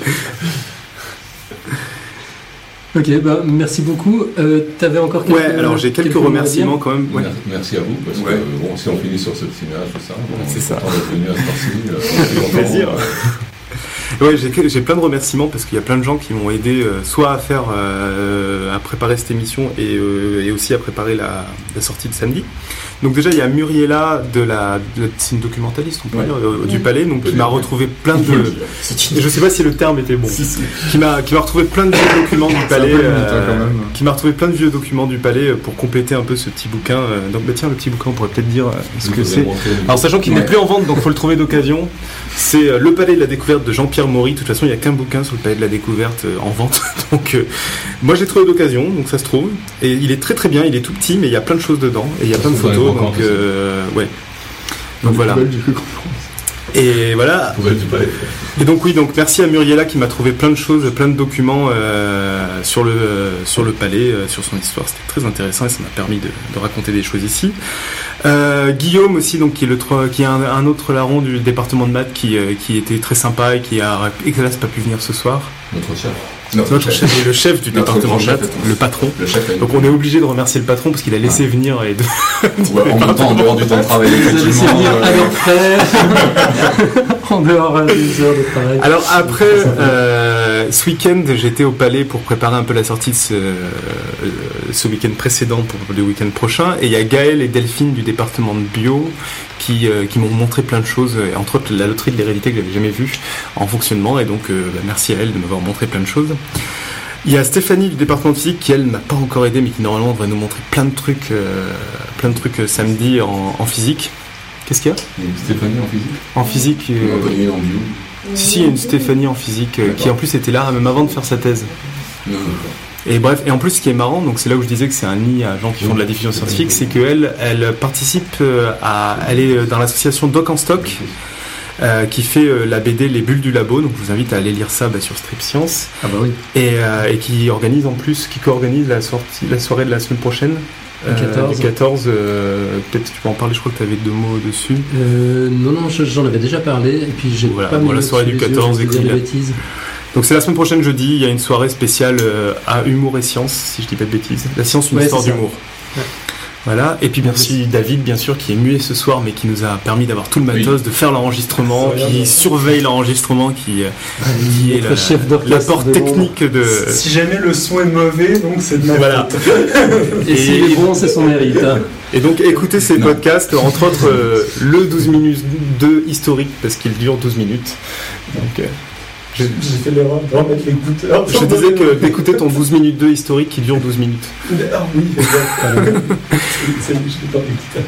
Euh, voilà, et ben, on va passer au teaser.